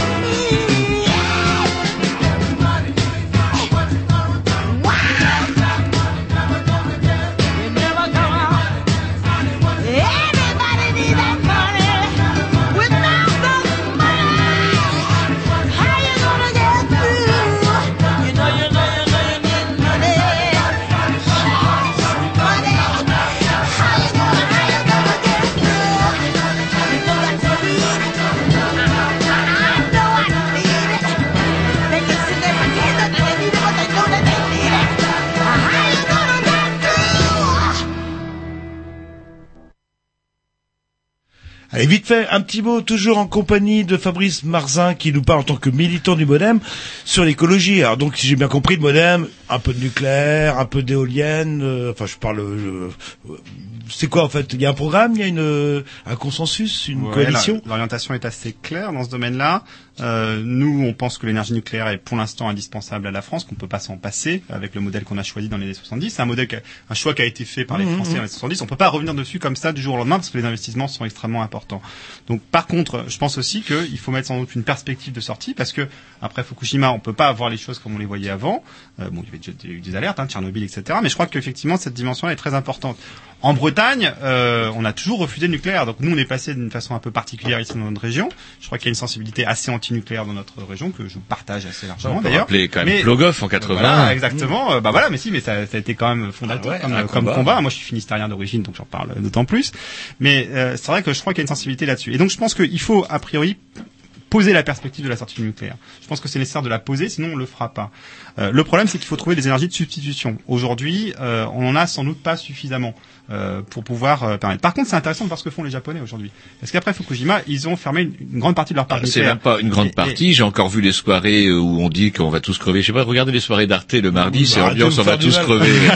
Et donc- euh, là, là, les sur 45 réacteurs, car, ils sont tous arrêtés. Il n'y en a plus qu'un en, en fonctionnement a- au Japon. Et donc ils ont remplacé ça avec. euh, Et alors, alors, ils ont remplacé ça avec rien du tout, c'est-à-dire qu'ils ont réduit fortement la consommation, euh, la consommation électrique, c'est-à-dire qu'il y a une forte discipline du peuple japonais aussi qui Ah compte. hein, c'est vrai c'est que- c'est la particularité du peuple japonais.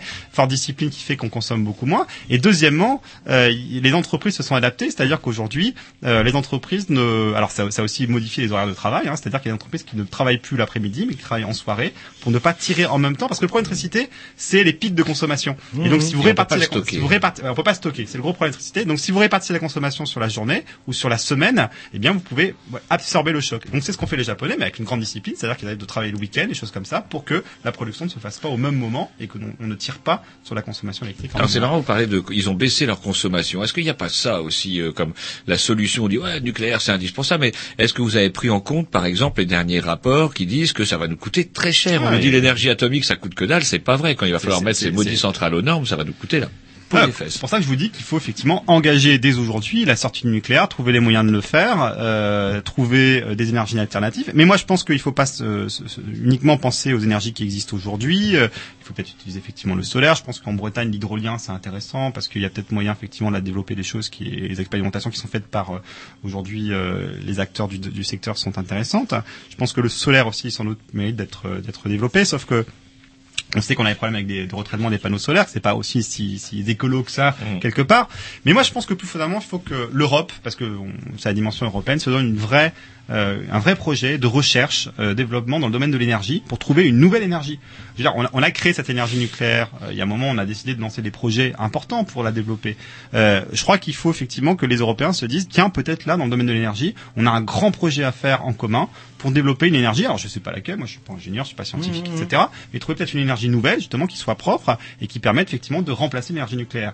Euh, voilà, il faut pas penser que le monde est complètement figé à ce qu'on connaît aujourd'hui. Il y a des développements possibles qui existent, mais il faut mettre des moyens pour investir là-dedans. Je pense que... les deux pays qui ont totalement stoppé leur production d'électricité nucléaire sont quand même pas les pays euh, qui produisent le moins. L'Allemagne et le Non, Japon euh, ont tous les deux arrêté leur Première production. euh, émetteur de CO2. oui, mais c'est euh, pas le cas du Japon. Alors, Et le de- Japon l'Allemagne n'a arrêté. L'Allemagne a- a réduit. En, en nous faisant la morale Ah oui, sur l'écologie. Mais oh attention, les Allemands aujourd'hui, ils remettent en, enfin, ils augmentent la production de leurs centrales à charbon. Oui, c'est-à-dire ça- que du la coup, ils produisent lignite, CO2. c'est même pas du euh, charbon, c'est la Ils en ont beaucoup de C'est la encore pire, toi. Mais pas, les, nous. pas les Japonais, par contre, pas les Ah, Japonais. les Japonais, différents. Ah, Les Japonais, effectivement, ont fortement réduit leur consommation. Et c'est vrai, les, les Allemands qui nous font des morales d'écologie, alors que, je veux dire, le CO2, on l'a pas pu, t'as la couche d'ozone, La CO2, taxe carbone, euh, puisqu'on parlait d'écologie, c'était quoi la position de Bayrou, lui, pour la taxe carbone? Moi, de mon souvenir, je crois qu'il était très favorable à l'époque. Hein. Euh, Je pense que Jean-Luc Benamias, euh, notamment, qui est un des, des responsables du mouvement démocrate, est Ex-Vert, d'ailleurs. Ex-Vert, voilà. Yann Verling aussi, qui était euh, chez, Ex-Vert. Verts, qui est venu chez nous également. Ces gens-là sont des gens qui, qui sont tout à fait euh, sur cette ligne-là, effectivement, qu'aujourd'hui. Euh, et c'est pareil, c'est une question d'affichage quelque part la taxe carbone, c'est-à-dire que c'est responsabiliser le consommateur. Et je pense que le produire français, c'est aussi dans ce domaine-là, c'est responsabilité, le rendre conscient de ses choix, que ses choix ont un impact. Ils ont un impact sur l'emploi en France, ils ont un impact sur l'écologie en France. Et donc ça, je crois que c'est important. Et c'est ça notre. Et je coupe parce que euh, apparemment c'est rare, mais on a un auditeur qui, c'est ça, hein, euh, Tom, qui Oui. Appelle et qui a une question à vous poser. hein. Tu auras une question à poser. Alors j'espère qu'il est toujours là. Allô Ouais, allô, allô, salut. Allô, allô Il est plus Salut là. les grignoux. Si, si. Euh, bon, je vais pas me cacher, c'est Jerry. Ah, bonjour, euh, monsieur Jerry, vous nous appelez de Carpentras, sans doute. Oh ouais, aussi loin que ça. Donc alors, c'est quoi votre question que vous vouliez poser Euh, Je pense que c'est une question euh, sûrement pas Ouais, casse-gueule, c'est pas en votre fait, genre. avant, je voudrais, je voudrais réagir euh, sur le, les Japonais là, qui ont soi-disant, enfin, votre vision est un peu rose, je trouve, parce qu'en fait, ils ont réouvert les usines thermiques et euh, ça leur coûte énormément. Et donc, c'est vrai qu'ils limitent leur consommation, mais ils produisent aussi euh, avec l'énergie thermique et donc ça Ouais. leur coûte beaucoup. C'est ce que j'ai dit sur les Allemands c'est aussi. Pas aussi rose que, que ça, quoi. Et sinon, ma question, ouais, bah, moi je vote Bayrou depuis, euh, là, je crois bien 2002. Et euh, donc je suis un petit peu habitué, euh, enfin je connais bien euh, euh, l'homme entre guillemets. Et en fait, je me demandais, enfin, je me dis que à force de faire les présidentielles, il, connaît un peu le jeu des médias, il connaît un peu comment ça marche. Et je me demandais pourquoi il, faisait pas un peu le, enfin, qu'il jouait pas le, jeu, c'est-à-dire créer des petites polémiques à la Guéant, à la Moru non Morano. Euh, enfin voilà, pourquoi. il- Vous voulez que, vous voulez que François Bayrou gifle un gosse encore C'est ça que vous voulez pour euh, remonter dans les 2009, sondages Il avait pris quelques points. Ah ouais, il avait, il- c'est ça que vous voulez dire Comment? Est-ce que vous voulez que François Bayrou colle une calotte à un gamin qui est en train d'essayer de lui essayer de faire les poches en direct Ça c'était bien ça. Et Alors, sur- comme sur ça la se moi, je- dans les je- médias maintenant, donc il faut, il faut jouer sur la polémique et il le, il le fait pas assez. Et, et du coup, euh, c'est, il est toujours le troisième homme, enfin là, quasiment le quatrième. Donc, euh, Donc vous le trouvez consensuel un petit peu? Ouais, je, je trouve qu'il joue pas les, les- le jeu alors qu'il, sait très bien comment ça marche. S'il veut être dans les médias, il, il faut faire parler, il faut faire des polémiques. Et donc ma question c'était celle-là. Et À quand va-t-il gifler un gosse? Comment est-ce que euh, est-ce qu'il va est-ce qu'il va s'y mettre là pendant les deux mois qui restent?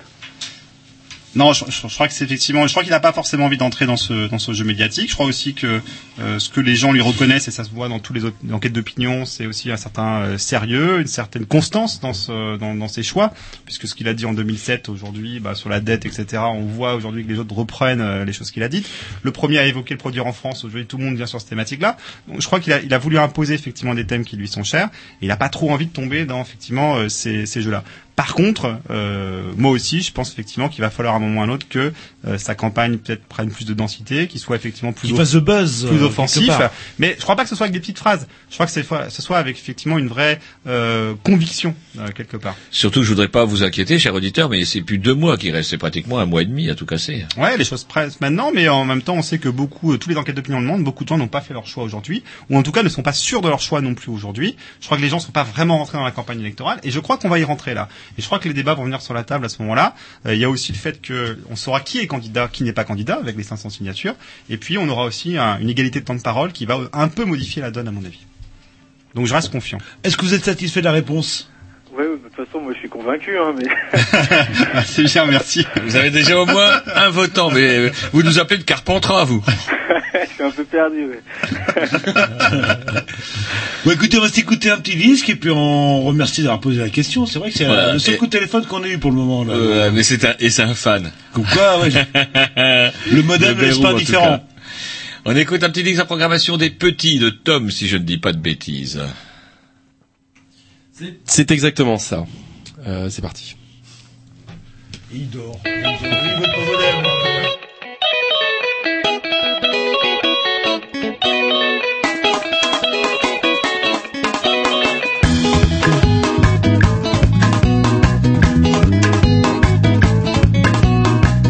Tu savais d'où je venais, tu me parlerais pas pour rien, tu ton képi, tu me détacherais les mains, tu me laisserais du répit, au moins jusqu'à après-demain, tu me laisserais vivre ici, vu que toi aussi t'es un gamin, un gamin de gamin, 6 milliards de gamins, plus un, plus un, plus un, plus un, plus un, plus un, mais tu es un flic, hein.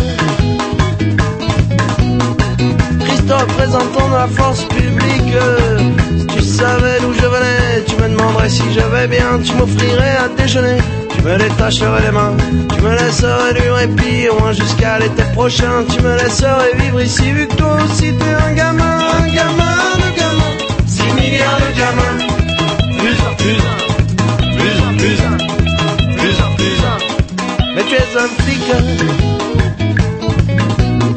Après les bandits, salauds vendus de représentants de la force publique. Tu t'es né où je suis né, tu te demanderais si tout va bien. Autant le temps colonisé, à présent traité comme un chien. Tu continues à me voler mon peuple et mon continent. Tu distribues à la volée les pognons à mes dirigeants. Tu sponsorises les dictateurs. Tu vides mon sol de ses richesses pour quelques gisements prometteurs. Les peuples entiers dans la détresse Et toi tu es flic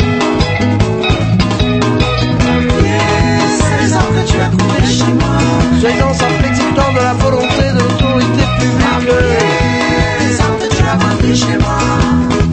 Et tu voudrais que je te tienne pour irresponsable, mais tu es le bras de l'idée.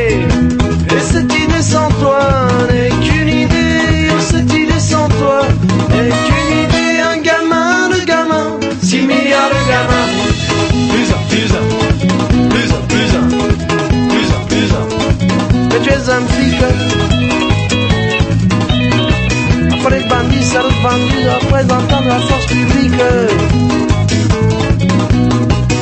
Tu savais d'où je venais, tu ne ferais pas ton malin, ton autoritaire. Le gars qui me dit que je dois me taire.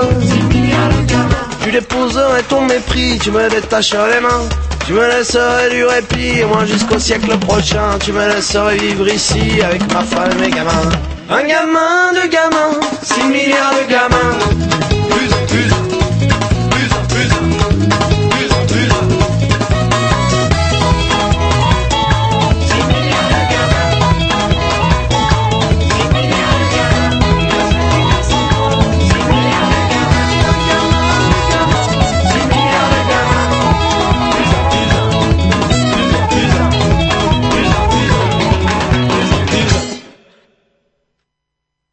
Pas de la Corée. Hop, hop, hop. Ah non, c'est de on- vas-y. C'est de la bière allemande, voilà. Ouais. Effectivement, on a des plaintes de nos invités, euh, comment dirais-je, euh, rapport À à, la limonade, euh, à la limonade allemande.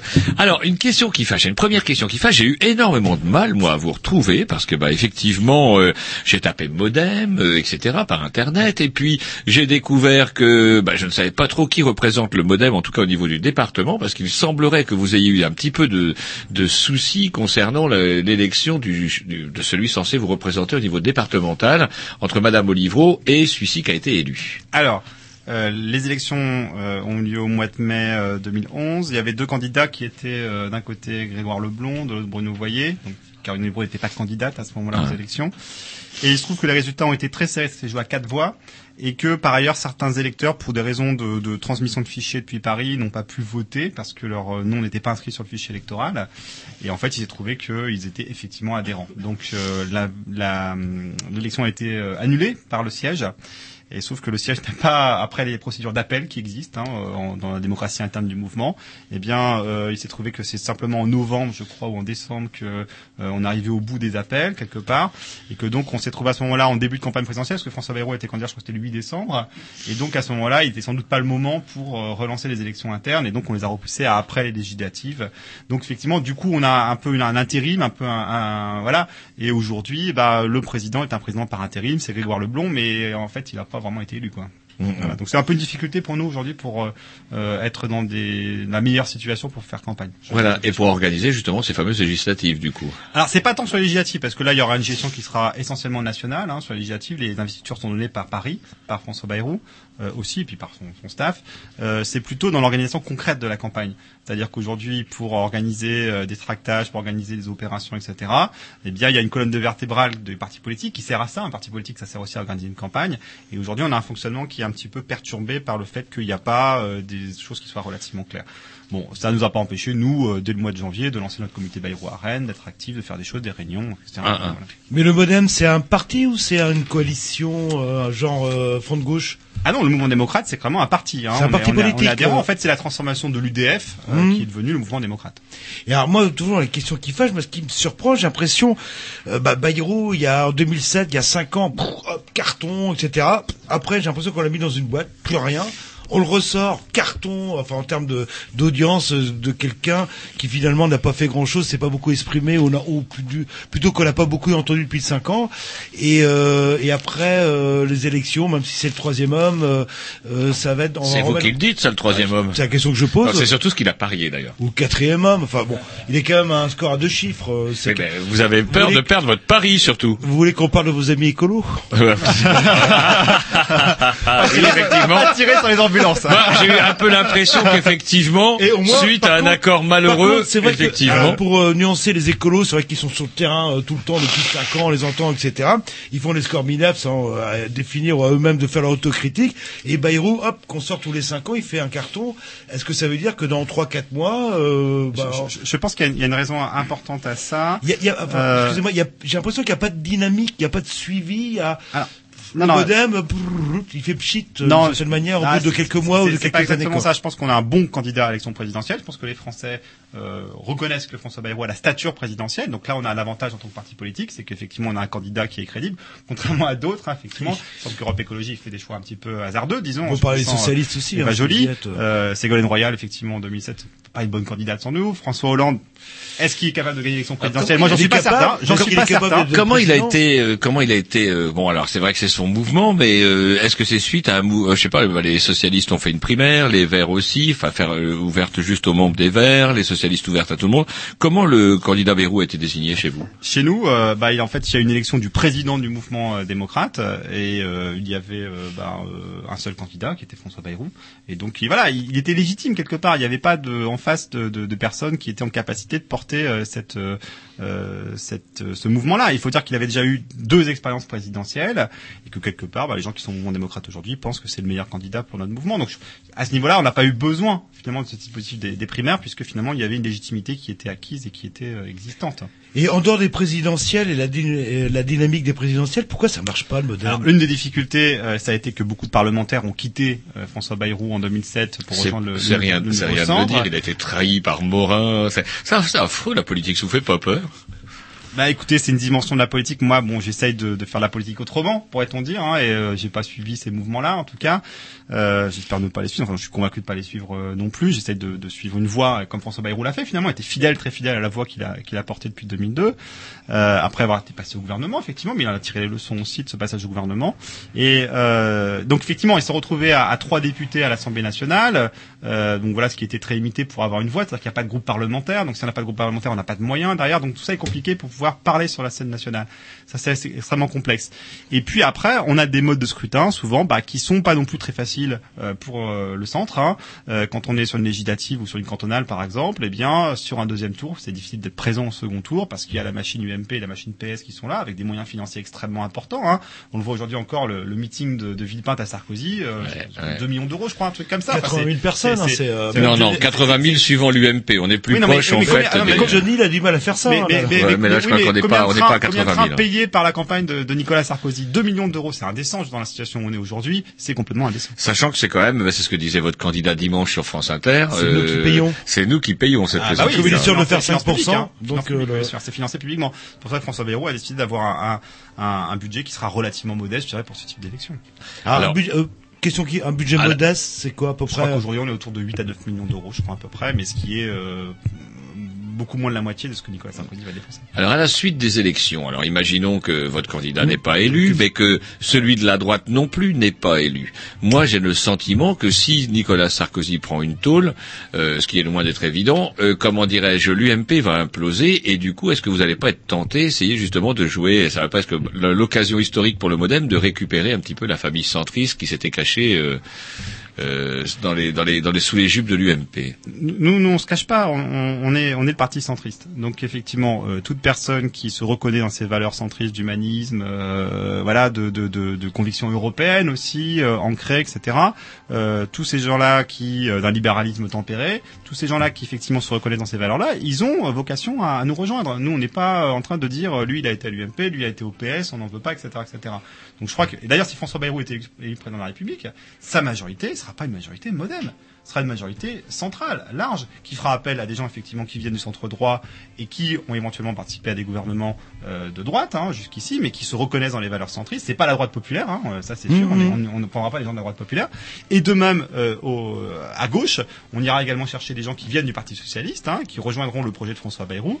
Euh, mais par contre, on n'ira pas chercher Jean-Luc Mélenchon parce qu'il n'est pas dans la même dynamique que la nôtre aujourd'hui. Voilà. Alors, on imagine que Bayrou est président de la République, législative qui passe après. Vous êtes capable de dégager une majorité ou on va tomber dans des, des coalitions euh, Est-ce qu'on n'a pas un risque de quatrième République euh, si jamais Bayrou passait en fait?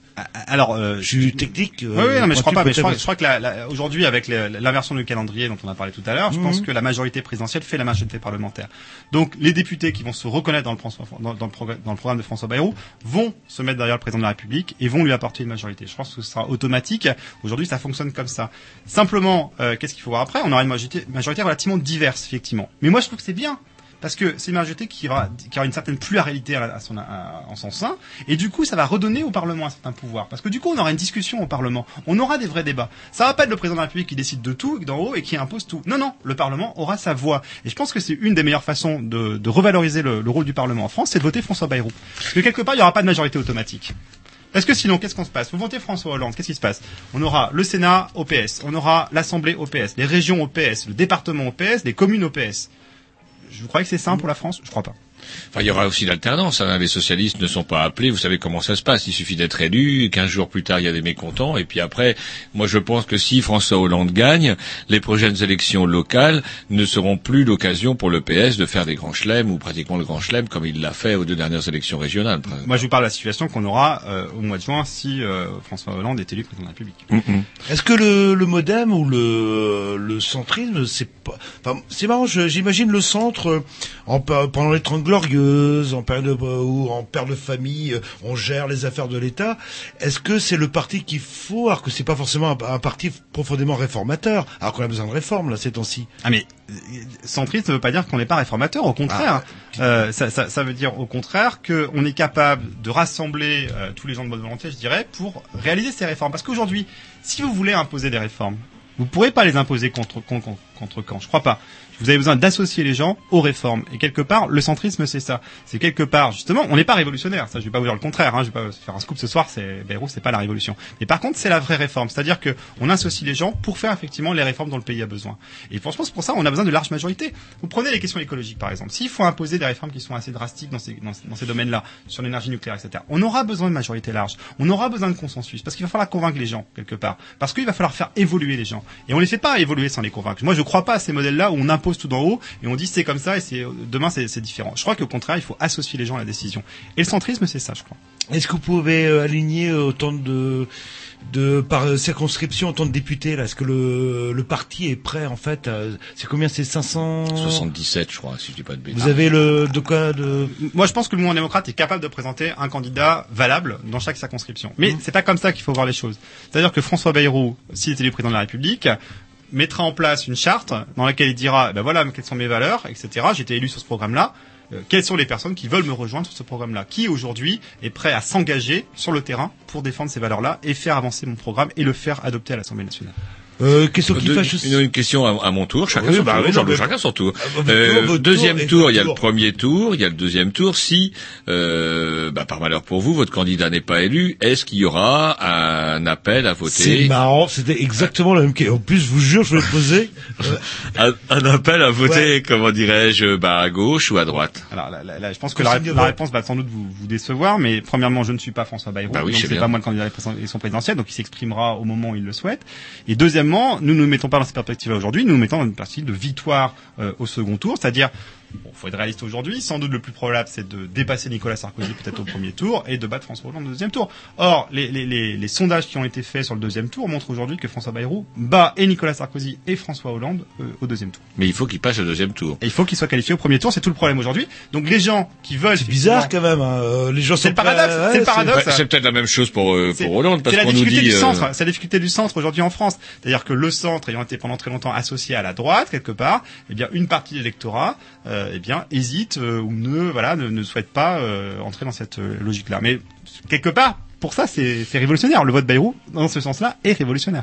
On va s'écouter un petit disque qui va pas vous plaire. Programmation à Roger, ça va nous Non, réveiller. Roger Ouais. Ah, je Euh, c'était à moi. Ouais, attends, ça- Oh, on a le temps pour votre disque mou, on a le Donc temps. on a pour euh, 1 minute 10 et 1 minute 20, c'est ça? Ouais, euh, peut-être 2 minutes 20 maximum. Ah, moi, minutes- un trois morceau minutes qui parlait de 18. révolution. Combien? 3 minutes 18. Ah, Oh, ouais, là, là vous avez battu votre record là. hein.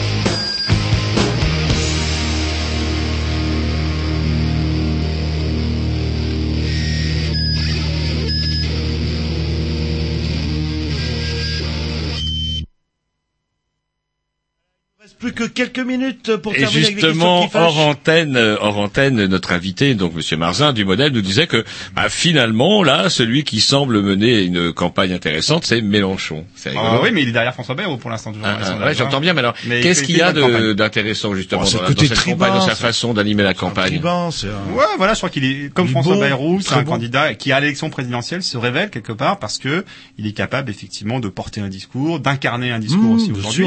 effectivement, je crois qu'à la gauche de la gauche, on n'avait pas eu depuis longtemps quelqu'un effectivement qui avait ces qualités-là et qui effectivement aujourd'hui bah, Il y a eu produit des Besan- résultats. il y a eu Besancenot, euh, dès qu'il est parti, le Ouais, mais, LPA. ouais, mais Besançon, c'est sûr. c'était même pas 5% en 2007. Ouais, mais enfin, c'était 5% en... Non, de- mais même pas, il même pas a pas c'est, fait. Et c'est, là, c'est- c'est c'est à tout. 0,5, quoi. Ouais. Alors que Poutou. c'est les mêmes idées, hein, depuis, euh, il, a, ouais. il a ses signatures Poutou. Ouais, il a ses signatures, ouais. il les a. Et là, le, vous les avez, les signatures? Ah bah oui, sans problème, parce Ah. qu'il y a comme des élus euh, du mouvement démocrate, il y en a plus de 500 dans- en France, donc il y a, il y a aucun souci pour François Bayrou. Et on a plus beaucoup de temps dans les dernières questions qui fâchent. Je crois que votre euh, Poulain, il a une expérience gouvernementale, non? Il y a quelques années. Ouais, euh, justement, comment et ça, il y a des trucs qui me font rire. Ça les gens, pas les bien gens sont un peu oublieux. C'est lorsque euh, François Bayrou parle de, ce- de son projet pour l'école. Je me rappelle que François Bayrou euh, partage avec Alain Savary, ministre de l'Éducation nationale aussi, le redoutable comment point commun d'avoir réussi à mettre un million de barbus dans la rue. Un million de barbus euh, catho, école catholique, En 84. catholique en 84 avec la loi Savary sur l'éducation, et euh, un million de barbus cette fois-ci des écoles laïques lors de son projet autour de la loi Fallou. Ouais. Euh, bah, deux choses là-dessus. Vous voyez, moi, je suis enseignant de l'école laïque et ça m'empêche pas de soutenir François Bayrou, donc euh, pas été traumatisé par euh, par la chose. Vous étiez pas né Euh, en 84, euh, ça se trouve. Ah, c'était pas en 84, François Bayrou. Hein. Non, non, non, non, Bayrou, c'était pas en 84. C'était dix ans plus tard. C'était dix ans, plus tard. Mm. Donc, moi, j'étais étudiant à l'époque. J'avais juste mon bac. Euh, non, non, mais euh, François Bayrou a reconnu qu'il avait une certaine maladresse euh, sur ce sujet-là. Euh, On en parle que- plus que- cette fois-ci chez vous de- On peut faire des, des erreurs par rapport à ça. Et dans son discours sur l'éducation qu'il a prononcé à Paris, euh, maison de la chimie, il a bien dit qu'aujourd'hui, selon lui, euh, la priorité c'était l'école publique. C'est-à-dire qu'aujourd'hui, il a le sentiment que c'est là que euh, les, les difficultés se concentrent.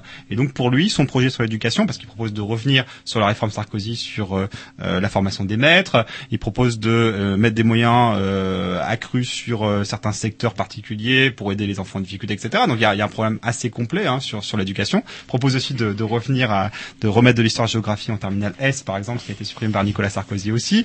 Donc il y voilà, il y a des choses comme ça. Pour des a, raisons de budget. euh, pour des raisons de budget essentiellement, euh, et donc on, on sacrifie la, la formation des citoyens. Donc je crois que là-dessus, François Bayrou a aussi tiré des leçons de son expérience ministérielle. Je crois que euh, après son expérience ministérielle, euh, il s'est dit qu'il n'avait pas tout bien fait, et je crois que aussi c'est la qualité d'un homme d'État de parfois reconnaître certaines erreurs. Mm. Alors je crois que mon bon euh, Julien est parti pour les quelques minutes qui courent et qu'il nous reste euh, chercher nos amis de Dub Revolution qui ont une question à vous poser. Est-ce que Julien c'est piège. prêt Oui, oui, la question piège qu'on a posée à toutes euh, les mouvances et parties qui sont passées Voilà. ici. Et à toutes, euh, tous les invités, j'avais demandé, je leur avais dit, écoutez les émissions. Oui, oui, on va les écouter, promis, promis. Naturellement, ils ne les écoutent jamais, donc ils auront le droit à l'émission en direct, euh, à la question en direct de nos amis de Dub Revolution. Voilà, donc euh, c'est vrai que c'est des gens. Vous avez déjà voté? Ah oui, mais moi je vote tout le temps. Euh, c'est pas le, le cas de tous mes amis qui sont un peu découragés de la politique. Et là, euh, vous hésitez ouais. un petit peu. Vous avez une question qui va vous permettre de, de faire la tendance. Ou Bah exactement, vous ouais, de jauger un petit peu l'opinion. Et en fait, ma, ma question c'est à propos de la dépénalisation du cannabis et des drogues légères. En fait, quoi. Qu'est-ce que vous proposez? Qu'est-ce qui va être fait? Qu'est-ce qui Est-ce qu'on a envie d'en parler déjà? C'est oui, c'est non et pourquoi Alors, je je dois avouer que je, je suis pas capable de répondre à la question par rapport au programme de, de, de, de François Bayrou. Euh, je suis pas sûr que la, la, la, la question soit totalement traitée. Ce qui, est- ce qui est vrai, c'est qu'il il prend en compte hein, la- ces questions d'addiction, parce que je crois que la question est pas, est pas forcément simple. Hein, Non, il y a, il y a un problème pénal. hein. question- Les, Verts rappelaient plus- quand même que la moitié de la population carcérale en France euh, l'est pour fait de, lié à la, à la consommation de stupéfiants et pas forcément des drogues dures. Ça pose quand même un problème. Tout, tout à fait. Il y a, il y a un véritable problème sur ce sujet-là. Moi, je peux pas vous répondre parce que François Bayrou, je sais pas exactement, il sait, je crois pas qu'il se soit exprimé sur le sujet. dans Bah, millions d'électeurs potentiels. Et en fait, c'est juste euh, pour ça qu'on pose la question, c'est parce que personne, tout le monde s'en fout. C'est vrai que c'est pas, c'est, pas, pas un vrai sujet. Mais, mais le sujet de l'addiction, par contre, est très important parce que euh, si aussi la consommation augmente des différentes drogues, hein, parce que je mets dedans aussi euh, l'alcool. Hein, euh, Là, vous bottez la, touche, la, la limonade, etc. Non, non, mais non, je pense que c'est la question de santé publique plus globalement. C'est-à-dire pourquoi les jeunes consomment aussi quelque part, c'est parfois pour euh, s'évader, etc., etc. Et s'évader de quoi? Bah, d'un, d'un monde qui est pas toujours très très gai ou très euh, très. Et vous, je crois qu'aussi, faut poser des questions plus largement, je pense, que par rapport à ça. Mais sur la question en tant que telle, Non, non, justement. Non, justement, faut pas poser la question largement, parce qu'en en, pensant largement, on fait rien. Et Euh, je- je bah non, excusez-moi, moi je, je fais pas de la politique, c'est juste ma- une phrase dit en l'air comme ça. Mais excusez-moi, si vous parlez de toutes les drogues, alors que chaque drogue est différente, c'est- comme euh, c'est comme si On je vous disais l'agneau, l'agneau, hein, euh, euh, et, la bière, c'est totalement différent. Quoi. Ouais, on peut pas dire toutes les drogues. Moi, je vous dis la question là-bas, c'est drogue légère. Qu'est-ce que vous faites? Est-ce que vous avez envie d'en parler? Est-ce que vous avez envie Ah, mais moi, je pense même d'aborder le sujet quoi. Ah mais je pense que c'est un vrai sujet, mais je pense que globalement aujourd'hui les questions de la jeunesse sont pas suffisamment traitées dans cette campagne, ça me paraît clair. Et la pénalisation de la consommation à outrance avec la loi de 71, aggravée par Sarkozy notamment, avec les dernières mesures concernant la conduite au volant. J'y j'y suis pas favorable. Ah, mais à titre personnel, est-ce que Ah, je mais réponds pas François Bayrou je parle pas de oui, François on Bayrou. peut pas hein. parler- faire parler François. Bayrou, la bouche fermée, vous, à titre personnel. le modèle mais n'a pas une- opinion. euh, Aujourd'hui, ces questions, je crois, pas été traitées dans la campagne présidentielle, question mais ça peut être une question à faire remonter. C'est 2 Tout à millions d'électeurs Mais- potentiels Mais aussi, c'est pas seulement les électeurs. C'est aussi, euh, voilà, c'est- aussi- non mais d'accord, mais c'est aussi aujourd'hui euh, des, vraies questions. C'est-à-dire qu'aujourd'hui, cette consommation, elle s'est largement diffusée dans la société française, euh, pas seulement chez les jeunes d'ailleurs. Donc, il faut y répondre à ces questions-là. Moi, je me permets juste de, on se permet de- d'aborder le sujet en fait parce que c'est quand même un, un problème de, de santé publique. Ouais. Le, problème ouais. global en fait, c'est que ça fait plus quasiment une vingtaine d'années en fait que c'est des associations qui se sont chargées de faire la, la, la, Je suis d'accord avec ça. la prévention euh, dans Ouais. les technivals ou même dans les dans les soirées et tout ça. Et Ouais. donc l'État n'a pas fait son rôle et le, la situation est toujours la même. C'est pour ça qu'on aborde la question parce que au final on arrive maintenant à avoir justement euh, la drogue à profusion comme de la, la cocaïne qu'on va trouver plus facilement que du, du cannabis. tout à et c'est un gros problème. C'est pas du tout pareil, c'est pas du tout comparable quoi. Non, mais je suis complètement d'accord avec ça. hein. Là- Là-dessus, moi, je, je, j'ai aucun problème. Hein. Effectivement, je pense qu'il faut. Si vous avez écouté l'émission avant, vous auriez bossé votre. Il écoute jamais, dis. Ah, il écoute jamais. Ma position est très claire. que Moi, moi, moi, moi, il y a aucun problème. Hein. Moi, cette dépénalisation, elle me dérange pas. Euh, je- Après, on, peut y aller, mais après, il faut trouver les. que François Bayrou, On peut pas dire les choses aussi facilement que ça. C'est-à-dire qu'il y a aussi. On parle de dépénalisation, pas de légalisation, c'est pas la même chose, Je sais hein. bien. Mais dans quelles conditions on le fait effectivement, etc., etc. Comment on l'organise, etc. Je vois aujourd'hui les Hollandais, ils reviennent un peu sur leur politique aussi quelque part. Ils sont en train d'adapter par rapport aux mineurs, etc. Vraiment, il y a tout ça à réfléchir sur ces questions-là. Mais c'est des vraies questions. C'est des vraies questions de santé publique. Parce qu'aujourd'hui, on voit les, les- les- ce, que, ce que fait les, ce que font les drogues dures euh, dans la rue aujourd'hui. euh, quand même, euh, enfin, c'est, c'est aujourd'hui, c'est un vrai problème. Et comme disait notre ami de Dub Revolution, c'est quand même bizarre qu'on puisse trouver effectivement des drogues réputées dites dures et Plus dures, facilement. effectivement plus facilement que du, du bête cannabis. Quoi. Ah, non, mais je suis d'accord avec ça. Parce que C'est- ça rapporte plus, là. c'est- C'est c'est- c'est un vrai souci et ça alimente des trafics euh, euh, dans, dans, dans certains endroits, enfin, etc. Il y a une économie souterraine qui se grève là-dessus. Est-ce que Euh, c'est pas acheter la euh, Mais bien sûr, bah, bien sûr, évidemment. C'est-à-dire que si on dépénalisait, bah, de quoi vont vivre certaines cités Ah et oui, Du coup, c'est un trafic qui disparaît, il y a des revenus qui Et de quoi disparaissent, va- et de quoi va vivre le roi du Maroc Et de quoi va vivre le roi du Maroc Également. Et c'est vrai que pour ça, vous voulez ruiner le roi du Maroc, vous, Jean-Loup on va conclure parce que le timing est terminé. Euh, bah, faites remonter auprès de, de François Bayrou. Si vous le voyez, alors justement- le seul parti qui pour le moment a dit nous on est pour une certaine forme de dé... je parle pas de légalisation de dépénalisation, sûr, oui, c'est les fait. Verts. Oui, oui, mais ça m'étonne pas, c'est normal, oui. Et ben les, les, les pauvres de Deb Revolution ils sont pas prêts dans la dépénalisation. il sera c'est leur le vivant. 10 avril à Rennes. donc, Alors euh, justement la question, poser il y la a, question, euh, hein. je sais que François Hollande lui sera là mardi, on a du beau monde euh, à Rennes, François Hollande mardi à Rennes, mardi prochain, et François Bayrou quand? Le mardi 10 avril. À Rennes, je, pas encore, mais. Allez, on termine parce que c'est l'heure. On l'a, allez, un vieux, vieux, vieux morceau d'Aristide Development. C'est pour vous dire que c'est vieux. Oh oui, Aristide Hein Development. Et un morceau qui C'est s'appelle, oui. oh, ça va pas vous plaire, ça s'appelle Revolution. Revolution. On vous dit Et la c'est semaine et c'est prochaine. un petit peu dub. On vous dit la semaine prochaine. Salut, c'est parti. On remercie euh, nos invités et puis, euh, et puis, et puis Merci bonne chance. accueil, hein. Et on Merci vous retrouvera peut-être dans la huitième, dans la course à la huitième. On verra ça. Et nous, Yes. s'est bien démerdé parce que quoi qu'il arrive, qui, euh, qui que soit la personne qui est élue, on va être bien vu forcément parce qu'on a accordé un droit d'antenne très large. Attendez qu'on reçoive le Front National. C'est parti, Aristide Development. Understand, this is for all of my ancestors who were raped, who were killed, and hung because of their plight for freedom and for dignity. They died for me and they died for you. This is for them to know that yes, even today in 1992, we are still fired up and we're still talking about revolution. Revolution!